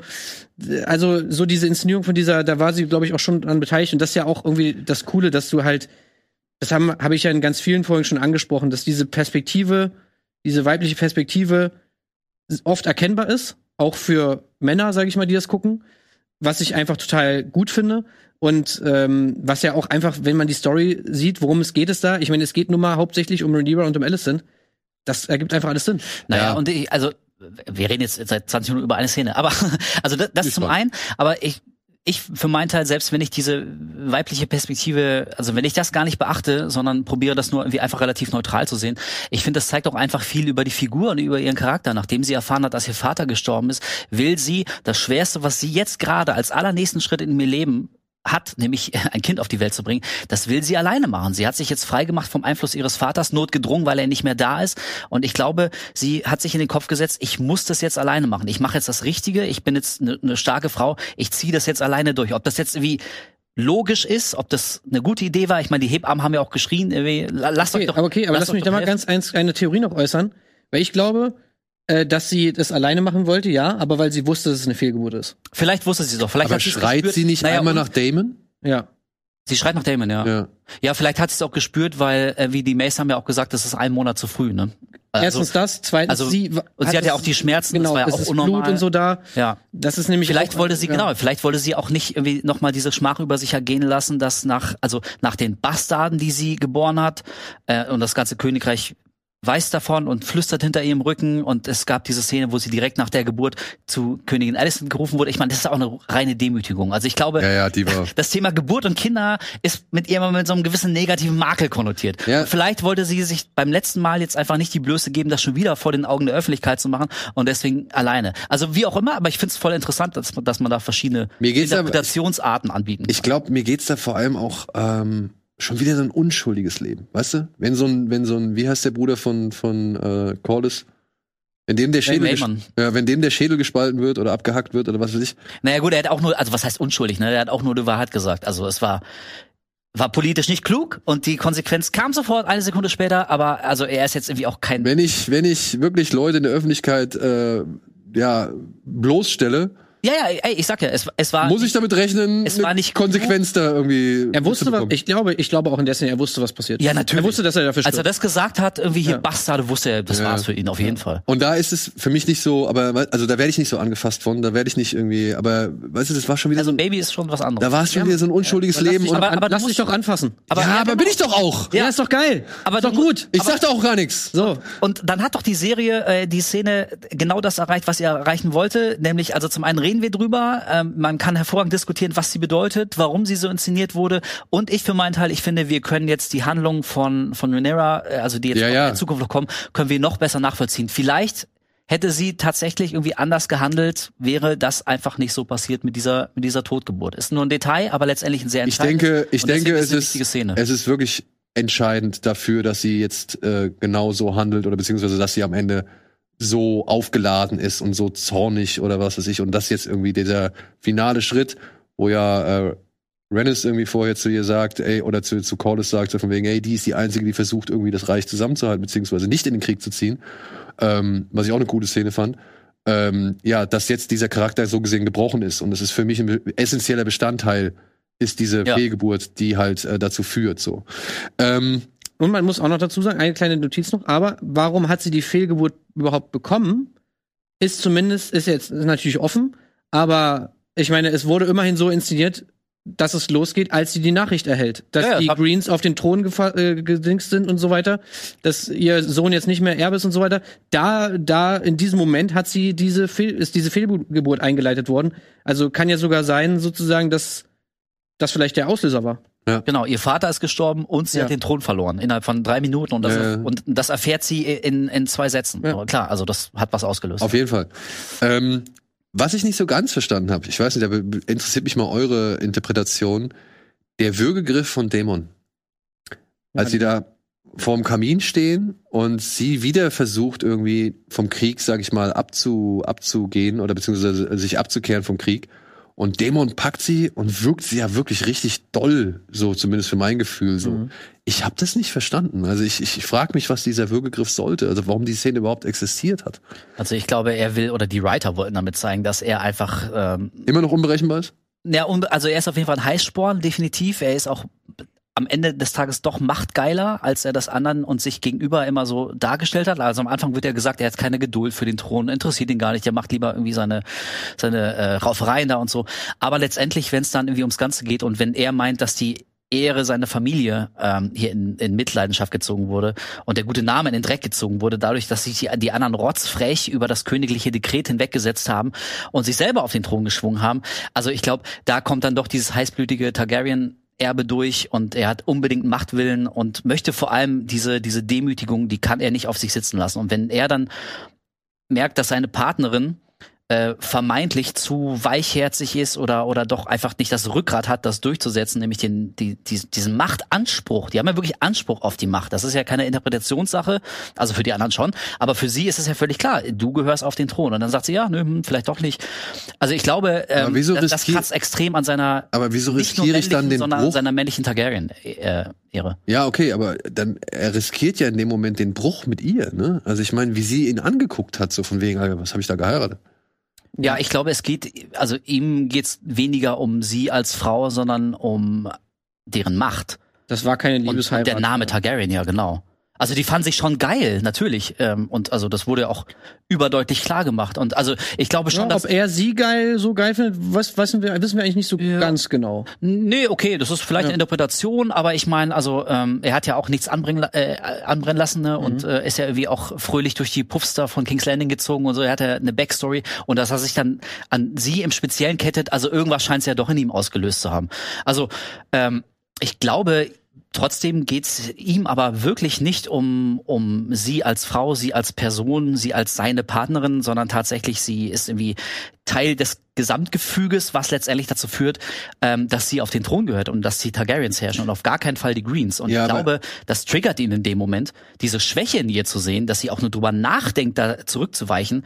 Das ist für ihn ein absolut rotes Tuch und deswegen reagiert Unwürdig einer Targaryen? Hm? Unwürdig einer Targaryen? äh, Also in seiner, Ja, in seiner Vorstellung? Ja, auch einer Herrscherin Vielleicht. wahrscheinlich irgendwie. genau eine, eine. Herrscherin generell. Aber ich Ja. möchte mal eine andere Theorie vorbringen. Äh, ich habe das mal, also meine Theorie ist eher so, äh, der, die Motivation ist eher sein Bruder, weil es ging ja in dieser Szene darum, dass sie ihm von dem Traum erzählt hat von Viserys. Und wie sich dann herausstellte, weiß er von diesem Traum nichts. Und ähm, wir haben jetzt schon öfter erlebt, dass, sage ich mal, die Beziehung von von Damon zu seinem Bruder halt oftmals, also dann doch sehr viel wichtiger ist, als wir manchmal dachten. Ja? Also wir haben das gesehen bei dem Walk zum Thron irgendwie, wo er, ihn gestützt hat und so weiter. Da hatten wir ja noch mal dieses dieses Ding irgendwie so, ja okay, sein Bruder ist ihm wichtig.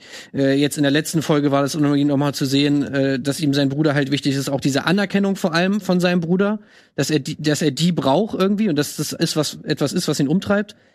Und dass dieser Punkt, dass sein Bruder ihm von dieser Prophezeiung nicht erzählt hat, sondern nur Rhaenyra, glaube ich, so ein Eifersuchtsding ausgelöst hat bei ihm. Könnte ich mir vorstellen. So, warum, warum erzählt er ihr etwas, was er mir nicht erzählt? So, dass ich bin wieder sozusagen, ich bin es nicht wert, äh, diese, diese äh, Prophezeiung zu erfahren. Anscheinend werde ich irgendwie nicht wahrgenommen als Herrscher und so weiter. Dass das halt da wieder was aus der Vergangenheit äh, sozusagen getriggert hat. Und auf der anderen Seite glaube ich halt auch, was wir auch gesehen haben ganz am Anfang, dass Damon davon ausgeht, dass die Greens ihn getötet haben. Also er sagt ja direkt so, was? Und so diese Stimmt, ja. diese Hure von einer Königin hat irgendwie meinen Bruder getötet und jetzt irgendwie bla bla bla bla. Ne? Und, und, und er ist sich ja auch sofort sicher, okay, die haben ihn getötet, so. Äh, obwohl ja er selber an seinem Totenbett war oder an seinem Bett war und gesehen hat, wie schlecht es ihm geht und so weiter. Also er ist davon ja total überzeugt und er kann, glaube ich, mit diesem Verlust, er geht einfach mit diesem Verlust seines Bruders auf eine andere Art und Weise um, nämlich mit Hass, mit Rachegefühl Gewalt. und so weiter, mit Gewalt und das Rhaenyra sozusagen diesen Drang, den er hat, er, man sieht ihn ja auch die ganze Zeit, wie er Krieg will, so schnell wie möglich. Ich will, ich will Krieg, alles klar. So, ich hole direkt jetzt hier die Raben raus. Du äh, gehst dahin, du gehst dahin. Er will ja am liebsten sofort loslegen. Sagt ja auch schon, ja, bis, am, bis zum Ende des Monats sind die alle tot und so weiter. Das ist ja so seine, seine, sein Umgang damit. Und dass Rhaenyra ihm dabei so im Weg steht, ich glaube, das ist halt auch etwas, was ihn einfach extrem wütend macht.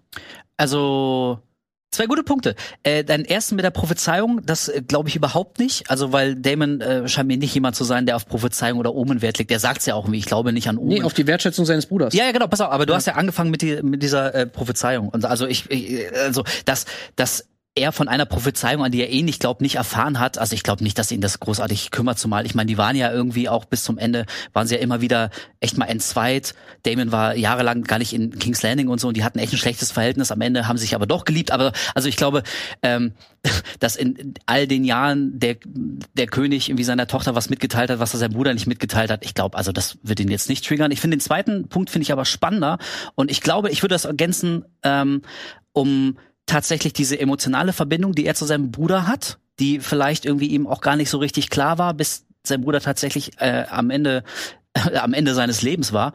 Ähm, und auch das wird in, den- in den Büchern gesagt. So, letztendlich bei allen Reibereien, aber es waren doch zwei Brüder und die haben sich geliebt und sind voreinander eingestanden. Und vielleicht ist ein Punkt, dass er ähm, den Gedanken überhaupt nicht ertragen kann, dass der letzte Wille, das letzte Dekret seines Bruders, dass das so offensichtlich vor den Augen der Öffentlichkeit einfach mit Füßen getreten wird. Also das, das Erbe, das Vermächtnis seines Bruders wird einfach komplett von einer von einer Gruppierung völlig ignoriert. Und das kratzt vielleicht, also vielleicht ist es gar nicht unbedingt so tatsächlich sein Machtwille, sondern wirklich eben die emotionale Verbindung zu seinem Bruder und diese Wertschätzung, die er seinem Bruder nach seinem Tod auch noch angedeihen lassen möchte und verhindern möchte, dass er irgendwie als als so ein Lappenkönig am Ende dasteht, der ja der sagt, wer nach ihm auf den Thron gehört und es wird einfach ignoriert und irgendwie alle sind cool damit. Und das kann er nicht nicht auf sich und nicht auf dem Andenken seines Bruders sitzen lassen. Und das, das Thema von wegen, dass sie ihn vergiftet haben oder getötet haben, ne? Ich meine, er hat ja schon, als er bei seinem Besuch in King's Landing, da hat er sich ja schon über diesen Mohnblumen, Mhm. Mohnsaft da irgendwie äh, direkt aufgeregt, so, beziehungsweise hat er ja schon gewisse gedacht, Tendenzen er verdächtig. Er ja, sehr verdächtig alles. ja, Aber ich meine, ich finde es nur spannend, weil du kannst ja nicht viele Da- Damon-Szenen so deuten halt. Zum Beispiel auch bei dem, der, bei dem Krieg in den, auf den Stepstones haben wir uns ja schon gefragt, was, was will eigentlich der, warum rennt Damon da äh, jetzt da mit, mit, mit der Klinge hin? Warum setzt er sein eigenes Leben aufs Spiel? Warum führt er diesen Krieg überhaupt? Das sind alles so Fragen, die du natürlich irgendwie auch so ein bisschen darin deuten könntest, dass er im Prinzip eigentlich die Anerkennung seines Bruders vor, vorrangig will. Nicht mal unbedingt den Thron, so, sondern er will vor allem wahrgenommen werden und er will ja Anerkennung von seinem Bruder haben. Obwohl ich glaube auch, also was auch eine Rolle spielt, ich will es mit dem Bruder gar nicht abstreiten. Ich glaube aber auch, was eine Rolle spielt, äh, auch eine Rolle spielt, ist, ähm, ich denke, er, er, er glaubt seine Bestimmung eben im Krieg, im Kampf, im Gefecht äh, zu haben. Also seine Bestimmung ist es halt einfach auf ewig irgendeinen Konflikt auszutragen und das am besten halt händisch Mann zu Mann, also äh, Mann zu Mann oder halt äh, im Kampf oder so. Ich denke, das ist so sein Naturell, was er für sich selbst erkannt hat. Ähm, weil da gab's ja auch diese, da gab's ja diesen einen Dialog in, in ein paar Folgen vorher, wo ihm seine Ex-Frau ja noch, oder ehemalige Frau, wo sie ihm ja noch so vorgeworfen hat, du sitzt da in, diesen, in der Bücherei und liest irgendwie äh, die, die Geschichte über dein, dein, Aber auch nichts. Deine Familie und dein Thron und es interessiert dich ja eigentlich gar nicht Ja. so, ja. Also we- wem willst du irgendwas vormachen? So. Und ja, ich denk mal, dieser Würgegriff ist so eine, so ein Ausdruck davon. Aber ich muss trotzdem sagen, ich habe es nicht ganz verstanden, weil ich fand ihn halt politisch eher unklug. Sich Ja. genau mit dem Machtinstrument, sag ich mal, anzulegen, das ihm eigentlich eben genau diesen ist Damon Schritt dahin egal. Aber das ist, ermöglicht. ja, aber das ist, glaube ich, sein, sein, sein Charakter. Er ist heißblütig, er ist vielleicht nicht irgendwie der geschickteste politische Planer, er hat nicht immer die ganze Zeit, er ist kein Littlefinger, der irgendwie noch acht Winkelzüge in der Hinterhand hat.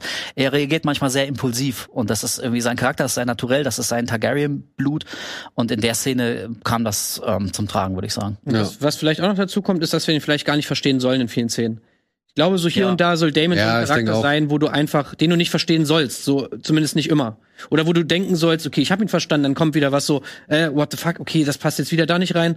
Also dieser rätselhafte Damon, das ist vielleicht auch so ein Ding, was einfach gewollt ist. Ey, und vielleicht, also die Writer mittlerweile nach so vielen Jahren Game of Thrones und Popkultur und so, also vielleicht hatten die so ein ganz kleines bisschen Bewusstsein dafür, da, was sie machen und wussten, wir müssen irgendwann so noch eine Szene einbringen, dass die Leute Damon nicht zu geil finden. So, er wird schon so Ja. ein bisschen so der, der Fanliebling. Ja, ja, Das kann ich auch glaube auch, die Gefahr so des Fanlieblings. gut An, so der Bad Boy und so ist gefährlich, aber irgendwie, hm, ich könnte ihn bestimmt retten. Nee, kannst du nicht, weil es ist irgendwie ein durchgeknalltes Arschloch im schlimmsten Fall. Und ich glaube, das war so eine Szene, um, um das Leuten auch nochmal zu zeigen, ey Leute, es ist Daemon Targaryen, so, das ist, Ja, ja, immerhin, er kriegt es noch ein ist paar nicht nur ein missverstandener Bad Boy, der einfach nur ein bisschen Liebe braucht, so weißt du. Der will abends nicht seinen Kopf in deinen Schoß legen, so. Das ist Daemon Targaryen, der ist gefährlich und vielleicht sollte das äh, ja, auch noch genau. Szene sein. Das ist auf jeden Fall auch ein wichtiger Punkt und und auch in Bezug auf Rhaenyra, glaube ich, ist das natürlich auch für ihren Charakter oder für ihre Person noch mal noch mal ein ein ein ein weiteres Übel, dass du sozusagen im Prinzip so ein bisschen den, Feind in deinem eigenen Schlafzimmer hast so. Also er, die beiden kooperieren ja nicht. Er will unbedingt Krieg, sie will keinen Krieg.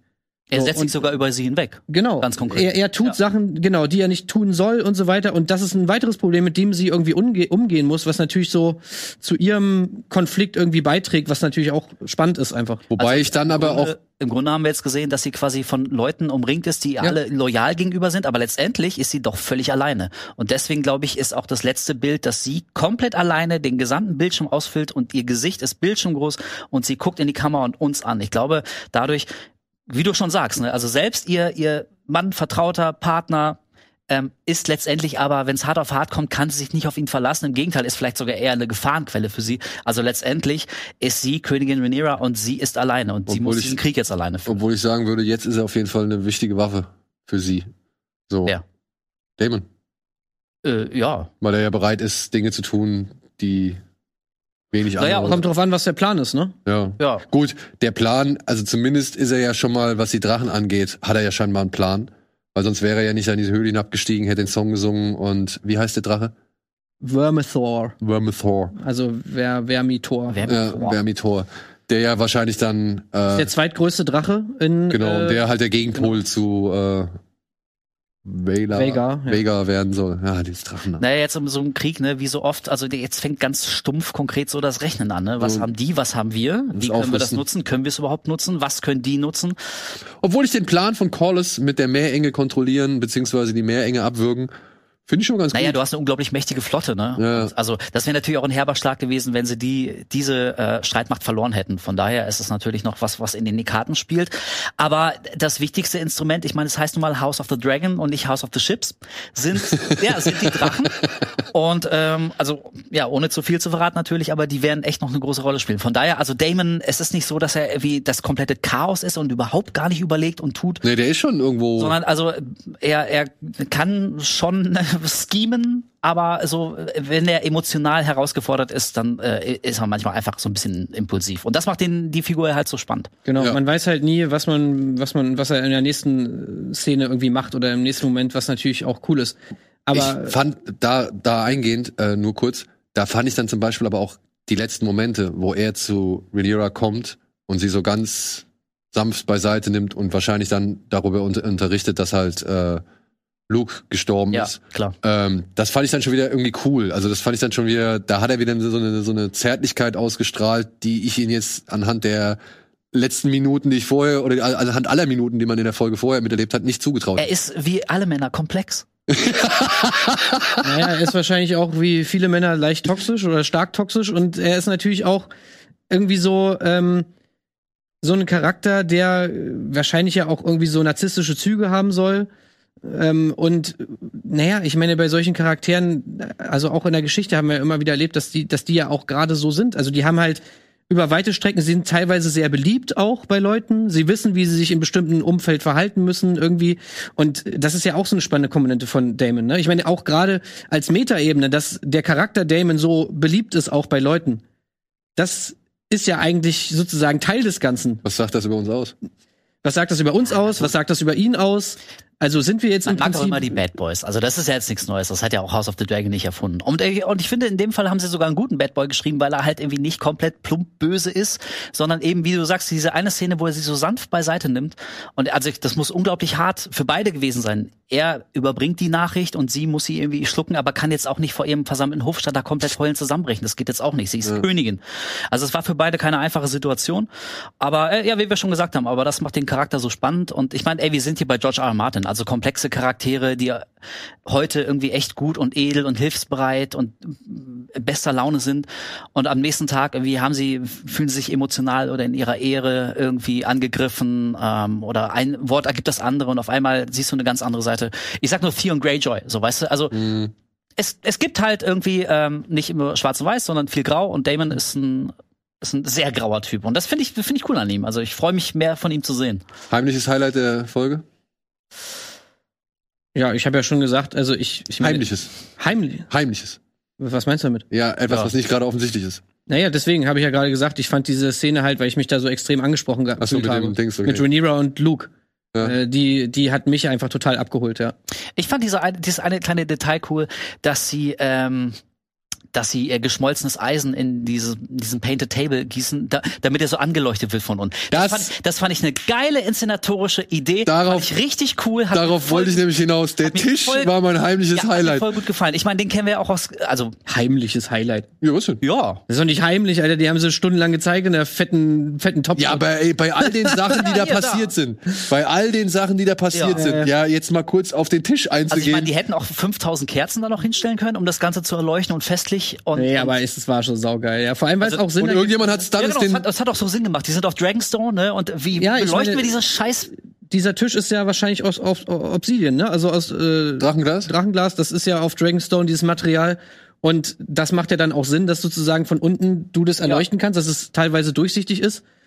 Also, das finde ich auf mehreren Ebenen total Und ich nice. meine, der Tisch kommt ja später bei Game, also später bei Game of Thrones auch noch vor und da sind sie nicht auf die Idee gekommen. Da war das irgendwie einfach nur ein schön bemalter Stannis Tisch. hat niemand gesagt, wie man das Ding benutzt. ja, und also das, das, fand ich, das fand ich richtig nice. Sie haben sich überlegt, okay, was hat diese Welt schon etabliert? angemacht. Was ist die Lore? Wir haben den Tisch, äh, können wir nicht irgendwas Geiles damit machen? Doch klar, Ja. wir, wir beleuchten den mit, mit äh, geschmolzenem Eisen. Das fand ich sehr, sehr schön. So, und jetzt mal, weil wir jetzt auch zum Ende kommen müssen. Was schon? Erst anderthalb Stunden. Ja, es- aber Tim muss leider in in ein Meeting. Nee, kann doch noch. Zehn Minuten 15 hast du noch. Was, wie spät ist es? Äh, z- zehn vor gleich. Komm, lass mich noch eine kurze, bevor wir dazu kommen, noch einen kurzen Punkt Ja. anbringen, die, wo ich euch mal fragen wollte, wie ihr es verstanden habt, weil ich muss sagen, Renice habe ich nicht, habe ich nicht, habe ich nicht gecheckt. Das war so das Einzige, wo ich mir dachte, so, hä, okay, Warum ergibt sie das sich kniet? Nee, sondern lustigerweise wurde ja diese Frage, die wir uns in der letzten Folge wahrscheinlich alle gestellt haben, auch gestellt von Damon. So, du warst Ja. doch da Warum hast vor du dem Green, Ja. vor den, vor den Greens. Wieso hast du sie nicht alle getötet? Und darüber dann sagt sie den Satz, äh, ich, ich wollte nicht diejenige sein, die den Krieg anfängt. Ja, ich glaube, Oder ich wollte nicht die erste, den ersten es liegt Schlag- nicht an mir, die, die, die, die Ja, es ersten. ist nicht- Sie hat gesagt, es ist nicht mein Krieg. Ja. Genau. Das hat sie im Prinzip gesagt. Und was ich dafür, für, ich habe damit so zwei Probleme. Erstens, es geht ja gerade darum, dass sie den Krieg nicht anfängt, sondern ihn beendet, bevor er begonnen hat. Das, das ist ja eigentlich die, der Grund, warum sich alle fragen, hey, warum hast du die nicht alle wegge, weggefeuert? So, also das finde ich stimmt schon mal nicht, äh, sozusagen. Es geht ums Ende des Krieges, nicht um den Anfang. Und auf der anderen Seite haben wir doch irgendwie Renice nicht so wahrgenommen wie jemand, der erstmal alles mit ihrem Mann besprechen muss. Also auch das finde ich jetzt irgendwie so eine etwas merkwürdige neue Motivation, die Renice hat, zu sagen, äh, Leute, ich bin raus aus der ganzen Sache. Ich muss das, ich muss erstmal zurück nach Driftmark. Ich muss das irgendwie mit meinem Ehemann besprechen und dann äh, kommen wir hier wieder zurück. Irgendwie so habe ich das wahrgenommen und das finde ich passt so irgendwie nicht zu ihr so richtig. Also es war zumindest aber nicht so bekloppt wie die Szene vorher, wo sie von unten mit dem mit dem Drachen durch den Boden bricht. Also das war nämlich, um da mal ganz kurz nochmal drauf einzugehen, das war die eine Stelle, wo ich dachte, oh oh oh oh, Ja. House of the Dragon, du hattest echt einen guten Run, jetzt mach nicht so einen Scheiß. Und dann als Sarah Hess oder was, äh, als sie gesagt hat, ja, ich ich fand ich habe mir das vorgestellt, es ist doch einfach cool, wenn die jetzt von unten, dass ich, oh nein, Ja, genau. ey, Nee. wenn Writer sagen, ich, ich stelle mir das cool vor, also dann ist die Serie eigentlich am Arsch. Also deswegen, Ja, ähm, vor allem, wenn du vorher in Kauf nimmst, dass mehrere Leute verletzt oder getötet werden und dann die nicht irgendwie noch auch umbringst. Ja, und sie bricht durch einen massiven Steinboden, aber ist alles cool. Egal. Ähm, ja, ich meine, also natürlich, das wäre vielleicht so gesehen ähm, ich fand die Begründung ein bisschen schwach. verständlich gewesen und hätte natürlich auch ganz viel Leid und den Krieg an sich hätte. Der wäre niemals stattgefunden. Aber ich meine, es ist halt schon eine Sache, ne, wenn du auf einen Drachen reitest und auf, auf dein Kommando hin irgendwie verbrennt ja bei lebendigem Leib zwei, 300 Leute. Und also, da, sie trifft ja nicht nur die Schuldigen, sondern da sind ja irgendwie auch die Septons dabei. Und so, die haben jetzt mit dem Krieg, mit den ganzen Machenschaften nichts zu tun, die machen nur ihren Job. So, und sie sagt einmal Dracarys und hat dann irgendwie 200 Leute auf dem Gewissen. Äh, Wie gesagt, also letztendlich so ein bisschen die, die Watchmen-Frage, ne? Also tötest du Millionen, um damit Milliarden zu retten?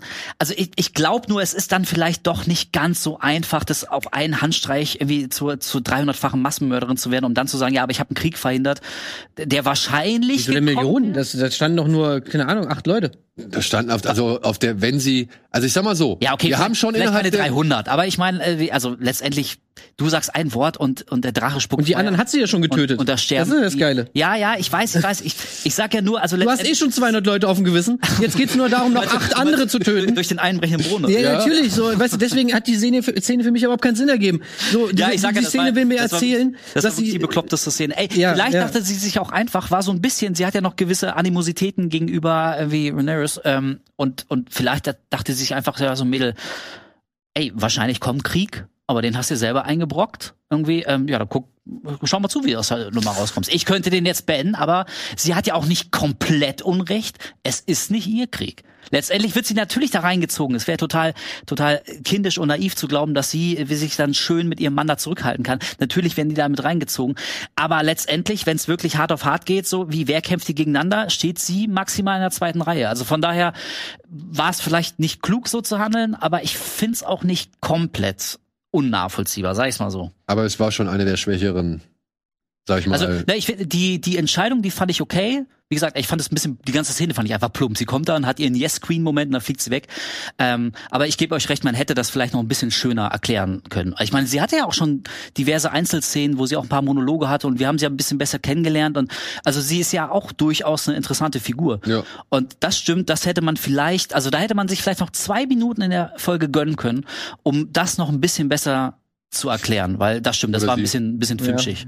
Aber jetzt mal kurz, äh, jetzt, ne, runtergebrochen. Beste Moment der gesamten Staffel? Boah. Euer, euer Lieblingsmoment, sagen wir es mal so. Ich hab, ich, bei mir ist es ganz einfach. Na, sag mal. Die Thronsaal-Szene. Also, Ist, ist ein guter Pick, ja. also wirklich, ich muss sagen, das war für mich äh, so vom, vom gesamten Ding her und auch so wie ich emotional ergriffen war, fand ich die einfach stark. Also der geil. Walk von Viserys da Genau. zum Ja. Und dann halt, ey, Aber da, also, da geht's schon los. Die Szene oder die oder das Dinner. Also, Ja, ja. weil das Dinner ist halt auch Ja, aber ich eine fand, funktioniert ich fand das mit der Krone, ich fand das mit der Krone aufheben und einfach nur, äh, wie Dämon daneben steht und sagt, geh weiter. Ähm, ey, Das ist ein Problem. anscheinend äh, äh, improvisiert improvisiert, war. improvisiert war. Ja. Und das ist für mich so das ja, Ding. also, Moment, Moment, ganz kurz. Äh, Ich weiß, das macht so die Runde. Aber, ähm, also was ich glaube, ist, dass das beim Dreh einmal passiert ist und dann hat er das instinktiv aufgehoben und haben gesagt, ja, aber super geil, das machen wir. Und dann haben die Kameras nochmal neu ausgerichtet. Ey, also es gibt ja bei mir, aber es war nicht, also ich glaube, also wenn das war nicht komplett im ersten Take, haben die das alles perfekt nee, es ist ja ein Umschnitt, ist ja ein Umschnitt. Wie willst du es machen? Ja, von daher, also improvisiert, ich, ich glaube, das ist mal passiert und dann haben die die Szene inszeniert und in die Serie gepackt. Genau, das aber es war, also ich gehe jetzt, ich glaube, dieser, das ist zufällig passiert oder es war nie im Drehbuch drin. Und dann haben sie es eingearbeitet. Und dann haben sie es eingearbeitet. Supergeil, ja. Aber das finde ich halt so einen schönen, auch nochmal on top zu dieser eigentlich, ich fand es einfach, ich, mir ging's nah. Wie der ja. Bruder halt zu seinem, zu seinem Bruder sagt so, ey, hier, komm, du kriegst es hin, du, wir schaffen das so, ja, geh weiter, du, lass die, weiß nicht, lass dir die Schwäche nicht an, also an, an, anmerken oder sowas, ja. Also ich fand es einfach, diese emotionale Stütze, ich fand es super. Von einem, der halt vorher schon in Kauf genommen hat, dass sein Bruder ihn auf ewig verstoßen wird. Oder verstoßen hat sogar. Und ähm, dann halt noch on top dabei zu sehen, was solche kleinen Momente, solche Zufälle dann plötzlich für einen coolen Moment ergeben können, dass du halt so solche Momente einfach nicht planen kannst. Ja, oder beziehungsweise, dass halt äh, ein, ein geiles Stück Serien, äh, Seriengeschichte irgendwie halt einfach durch einen Zufall entstanden ist. Das finde ich halt, macht's nochmal on top ein Stück geiler. Also ist eine sehr gute Antwort. Und ich glaube, wahrscheinlich war das auch die stärkste Einzelszene in der Serie. Also wenn man sich mal so Du, die kann ja- Reaktion anguckt, wenn man mit Leuten spricht, also bei aller Kritik, die man vielleicht hat, vielleicht war man emotional komplett so gefesselt, aber ich glaube, diese eine Szene können sich alle darauf einigen, die hat uns alle berührt, so, die hat uns alle erreicht, die war super geil inszeniert, fantastisch gespielt, da passte einfach alles zusammen handwerklich, von daher, ähm, ja, Ja, aber wie gesagt, für mich ist es wirklich nicht nur dieser Thron, dieser Throngang oder dieser Gang im Thronsaal, sondern für mich zählt da wirklich auch noch die, dieses Essen dazu. ja, Ähm, die könnte ich, glaube ich, gar nicht trennen. Oder da zwischen den beiden Szenen möchte ich mich auch nicht so richtig entscheiden, weil ich finde, das ist alles so, das hat diese gesamte Folge, auch selbst mit dem, mit dem Tod und so von ihm dann am Ende, das war schon einfach, finde ich, so eine runde Sache. Aber es gab auch eine Menge andere geile. Ich fand zum Beispiel ähm, diese, diese Party, ich weiß nicht, welche Folge das war, wo sie da auf diesem Balkon standen. Weißt du noch, wo, wo mit, so. dem- mit dem schlechten Dunkelfilter. Genau, genau, wo das, Ey, wo die das hat Sonne. mich richtig genervt. Das war so Ja, die- offensichtlich am Tag gefilmt und dann haben die einfach Ja, also mir geht's, mir geht's halt um alles bis zu dem Moment, wo die Sonne hinter dem Schloss verschwindet. Weißt du, diese ganze, Ja, diese ganze Awkward-Situation, wo, wo sie, glaube ich, den Tod von von, Von Lena. von Lena, Lena äh, äh, Varian. betrauern so und ähm, wieder schon diese Anspannung. Ich fand das super inszeniert. Also ich fand das so, man hat richtig gemerkt, wie es sich immer wieder, also wie es sich Ja, immer diese- weiter diese steigert. kleinen Nickeleien. ne? Genau, diese, genau, genau, diese, diese Blicke immer und so. Ja, Ja, und das, das fand ich auch eine starke Szene zum Beispiel, ja. Also die Serie hat schon geile Momente gehabt.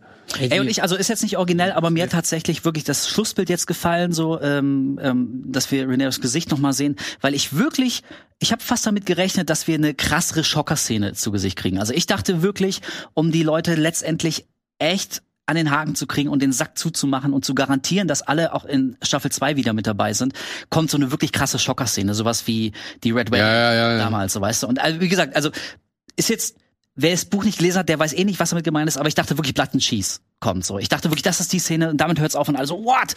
Oh, ich will unbedingt wissen, wie es weitergeht. Und ich fand das sehr angenehm und sehr souverän. Es hat mir imponiert, dass sie mit so einem vergleichsweise unspektakulären Bild aufgehört haben, nämlich die Nahaufnahme äh, ihrer, ihrer Hauptdarstellerin. Und ich finde, ähm, also die hat einen coolen Blick drauf gehabt, so anders als bei The Handmaid's Maid's Tale. ja, ich konnte es irgendwann nicht mehr sehen, dass sie schon wieder so grimmig in die Kamera guckt. So beim 300. Mal pro Folge dachte ich, boah, Alter, nee, ist jetzt durch. Und jetzt bei House of the Dragon fand ich das mal ein schönes Stilelement. Also war jetzt wahrscheinlich nicht eine der stärksten Szenen der Serie, aber mir hat das einfach, ich fand es als Abschluss, fand ich das, ja, wie gesagt, angenehm zurückhaltend und mir imponiert einfach diese Souveränität, dass sie nicht mit so, einem- mit so einem krassen, billigen Shock-Value, da haben wir es wieder, aufhören müssen, damit die Leute auch nächstes Jahr wieder einschalten, sondern eben einfach nur mit ihr. Und also selbst wenn man das Buch nicht gelesen hat, dann weiß man jetzt aber natürlich, dass es jetzt erst so richtig losgeht. Man spürt das ja. Und das fand ich ziemlich cool. Ja, und vor allem hat man jetzt richtig Bock auf die nächste Staffel, oder? Ey, definitiv. Super, super krass. Also mega. Es war einfach wirklich eine geile Reise, so. Das war Hammer.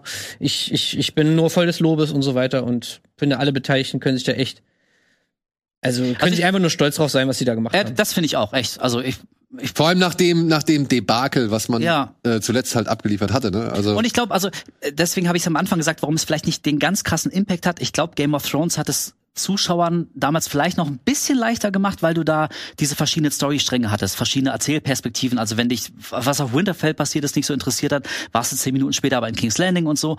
Und also jetzt, du musst dich schon wirklich sehr auf diesen relativ beschränkten Raum einlassen. Es ist ja sehr viel äh, wie in King's Landing oder auf Dragonstone. Du hast nur mehr oder minder die Targaryens. Und diese ganze Geschichte fühlt sich jetzt nicht so episch und so umfassend an wie bei Game of Thrones. Aber ich glaube, wenn man diese eine Hürde mal genommen hat, äh, und vielleicht auch so ein bisschen auf dieses Telenovela-mäßige steht, also viele, viele Intrigen, wer mit wem, wer gegen wen, äh, dann bin ich voll bei dir, Tim, ohne Scheiß. Also besser als ich gedacht hätte. Ähm, und ich bin definitiv bei Staffel 2 wieder am Start. Ja. So, jetzt müssen wir aber aufhören. Bevor wir aufhören, kriegt der Mann, der wirklich alle zehn Folgen durchgezogen hat, kriegt hier nochmal die Aufzeichnung, äh, Auszeichnung äh, als, als wirklich krasser Durchhalter. Wing of the King. Ja. Wing, Wing of the King? Wing of the King. Also ich weiß jetzt nicht, wer der King sein soll. Ich wirklich, es die Hand. Ach geil, guck mal, das mal. ist so eine kleine Eule, oder? Ein Eulchen. Ja. ich meine, habt ihr dieses Meme gesehen, wo, wo ähm, Otto neben Allison steht und dann stand da unten drunter The Hand, The Feet? Oh, nein. nein. auch hier, Ja, ja. Clubfoot, ne? Ja, Da geht auch noch was. ja. Ey, Dankeschön, Tim. Ja, äh, gerne, gerne. hast dir verdient. Danke, Wolf, fürs äh, Mitfabulieren und Ich habe Schwadronieren. mich gefreut, hier sein zu müssen. Ja, dann beim nächsten Mal. Ja, und Weiß danke ja auch Bescheid. äh, an die ganzen Leute, die immer so fleißig schreiben, in den Ja. Kommentaren und so. Also da es steht immer viele coole Sachen, das macht richtig Bock. Genau, also auch echt wirklich schöne, spannende Ansichten und geile Theorien und auch nochmal irgendwelche Mhm. Ansichten, die man vorher vielleicht selbst nicht irgendwie ge gehabt hat und äh, die dann nochmal neue Denkweisen irgendwie Ja. ermöglichen. Ey, vielen, vielen Dank fürs Mitmachen. Vielen Dank nochmal an Duolingo, dass sie uns das hier ermöglicht haben. Und ja, wir sehen uns spätestens, denke ich mal, bei der nächsten Staffel House of the Dragon oder halt nächste Woche bei Kino Plus, bei der Binge oder sonst irgendwo. Oder Wolf bei Games. Oder jetzt neu, ne, Horror. Der Podcast. Der Podcast, Das genau. war wirklich nur um Horrorfilm, nicht um Game of Thrones. Gut. Kann man ja vielleicht auch nochmal ausweiten. Ja, vielleicht. Gut, in diesem Sinne, vielen Dank, meine lieben Freunde, und bis zum nächsten Mal. Tschüss.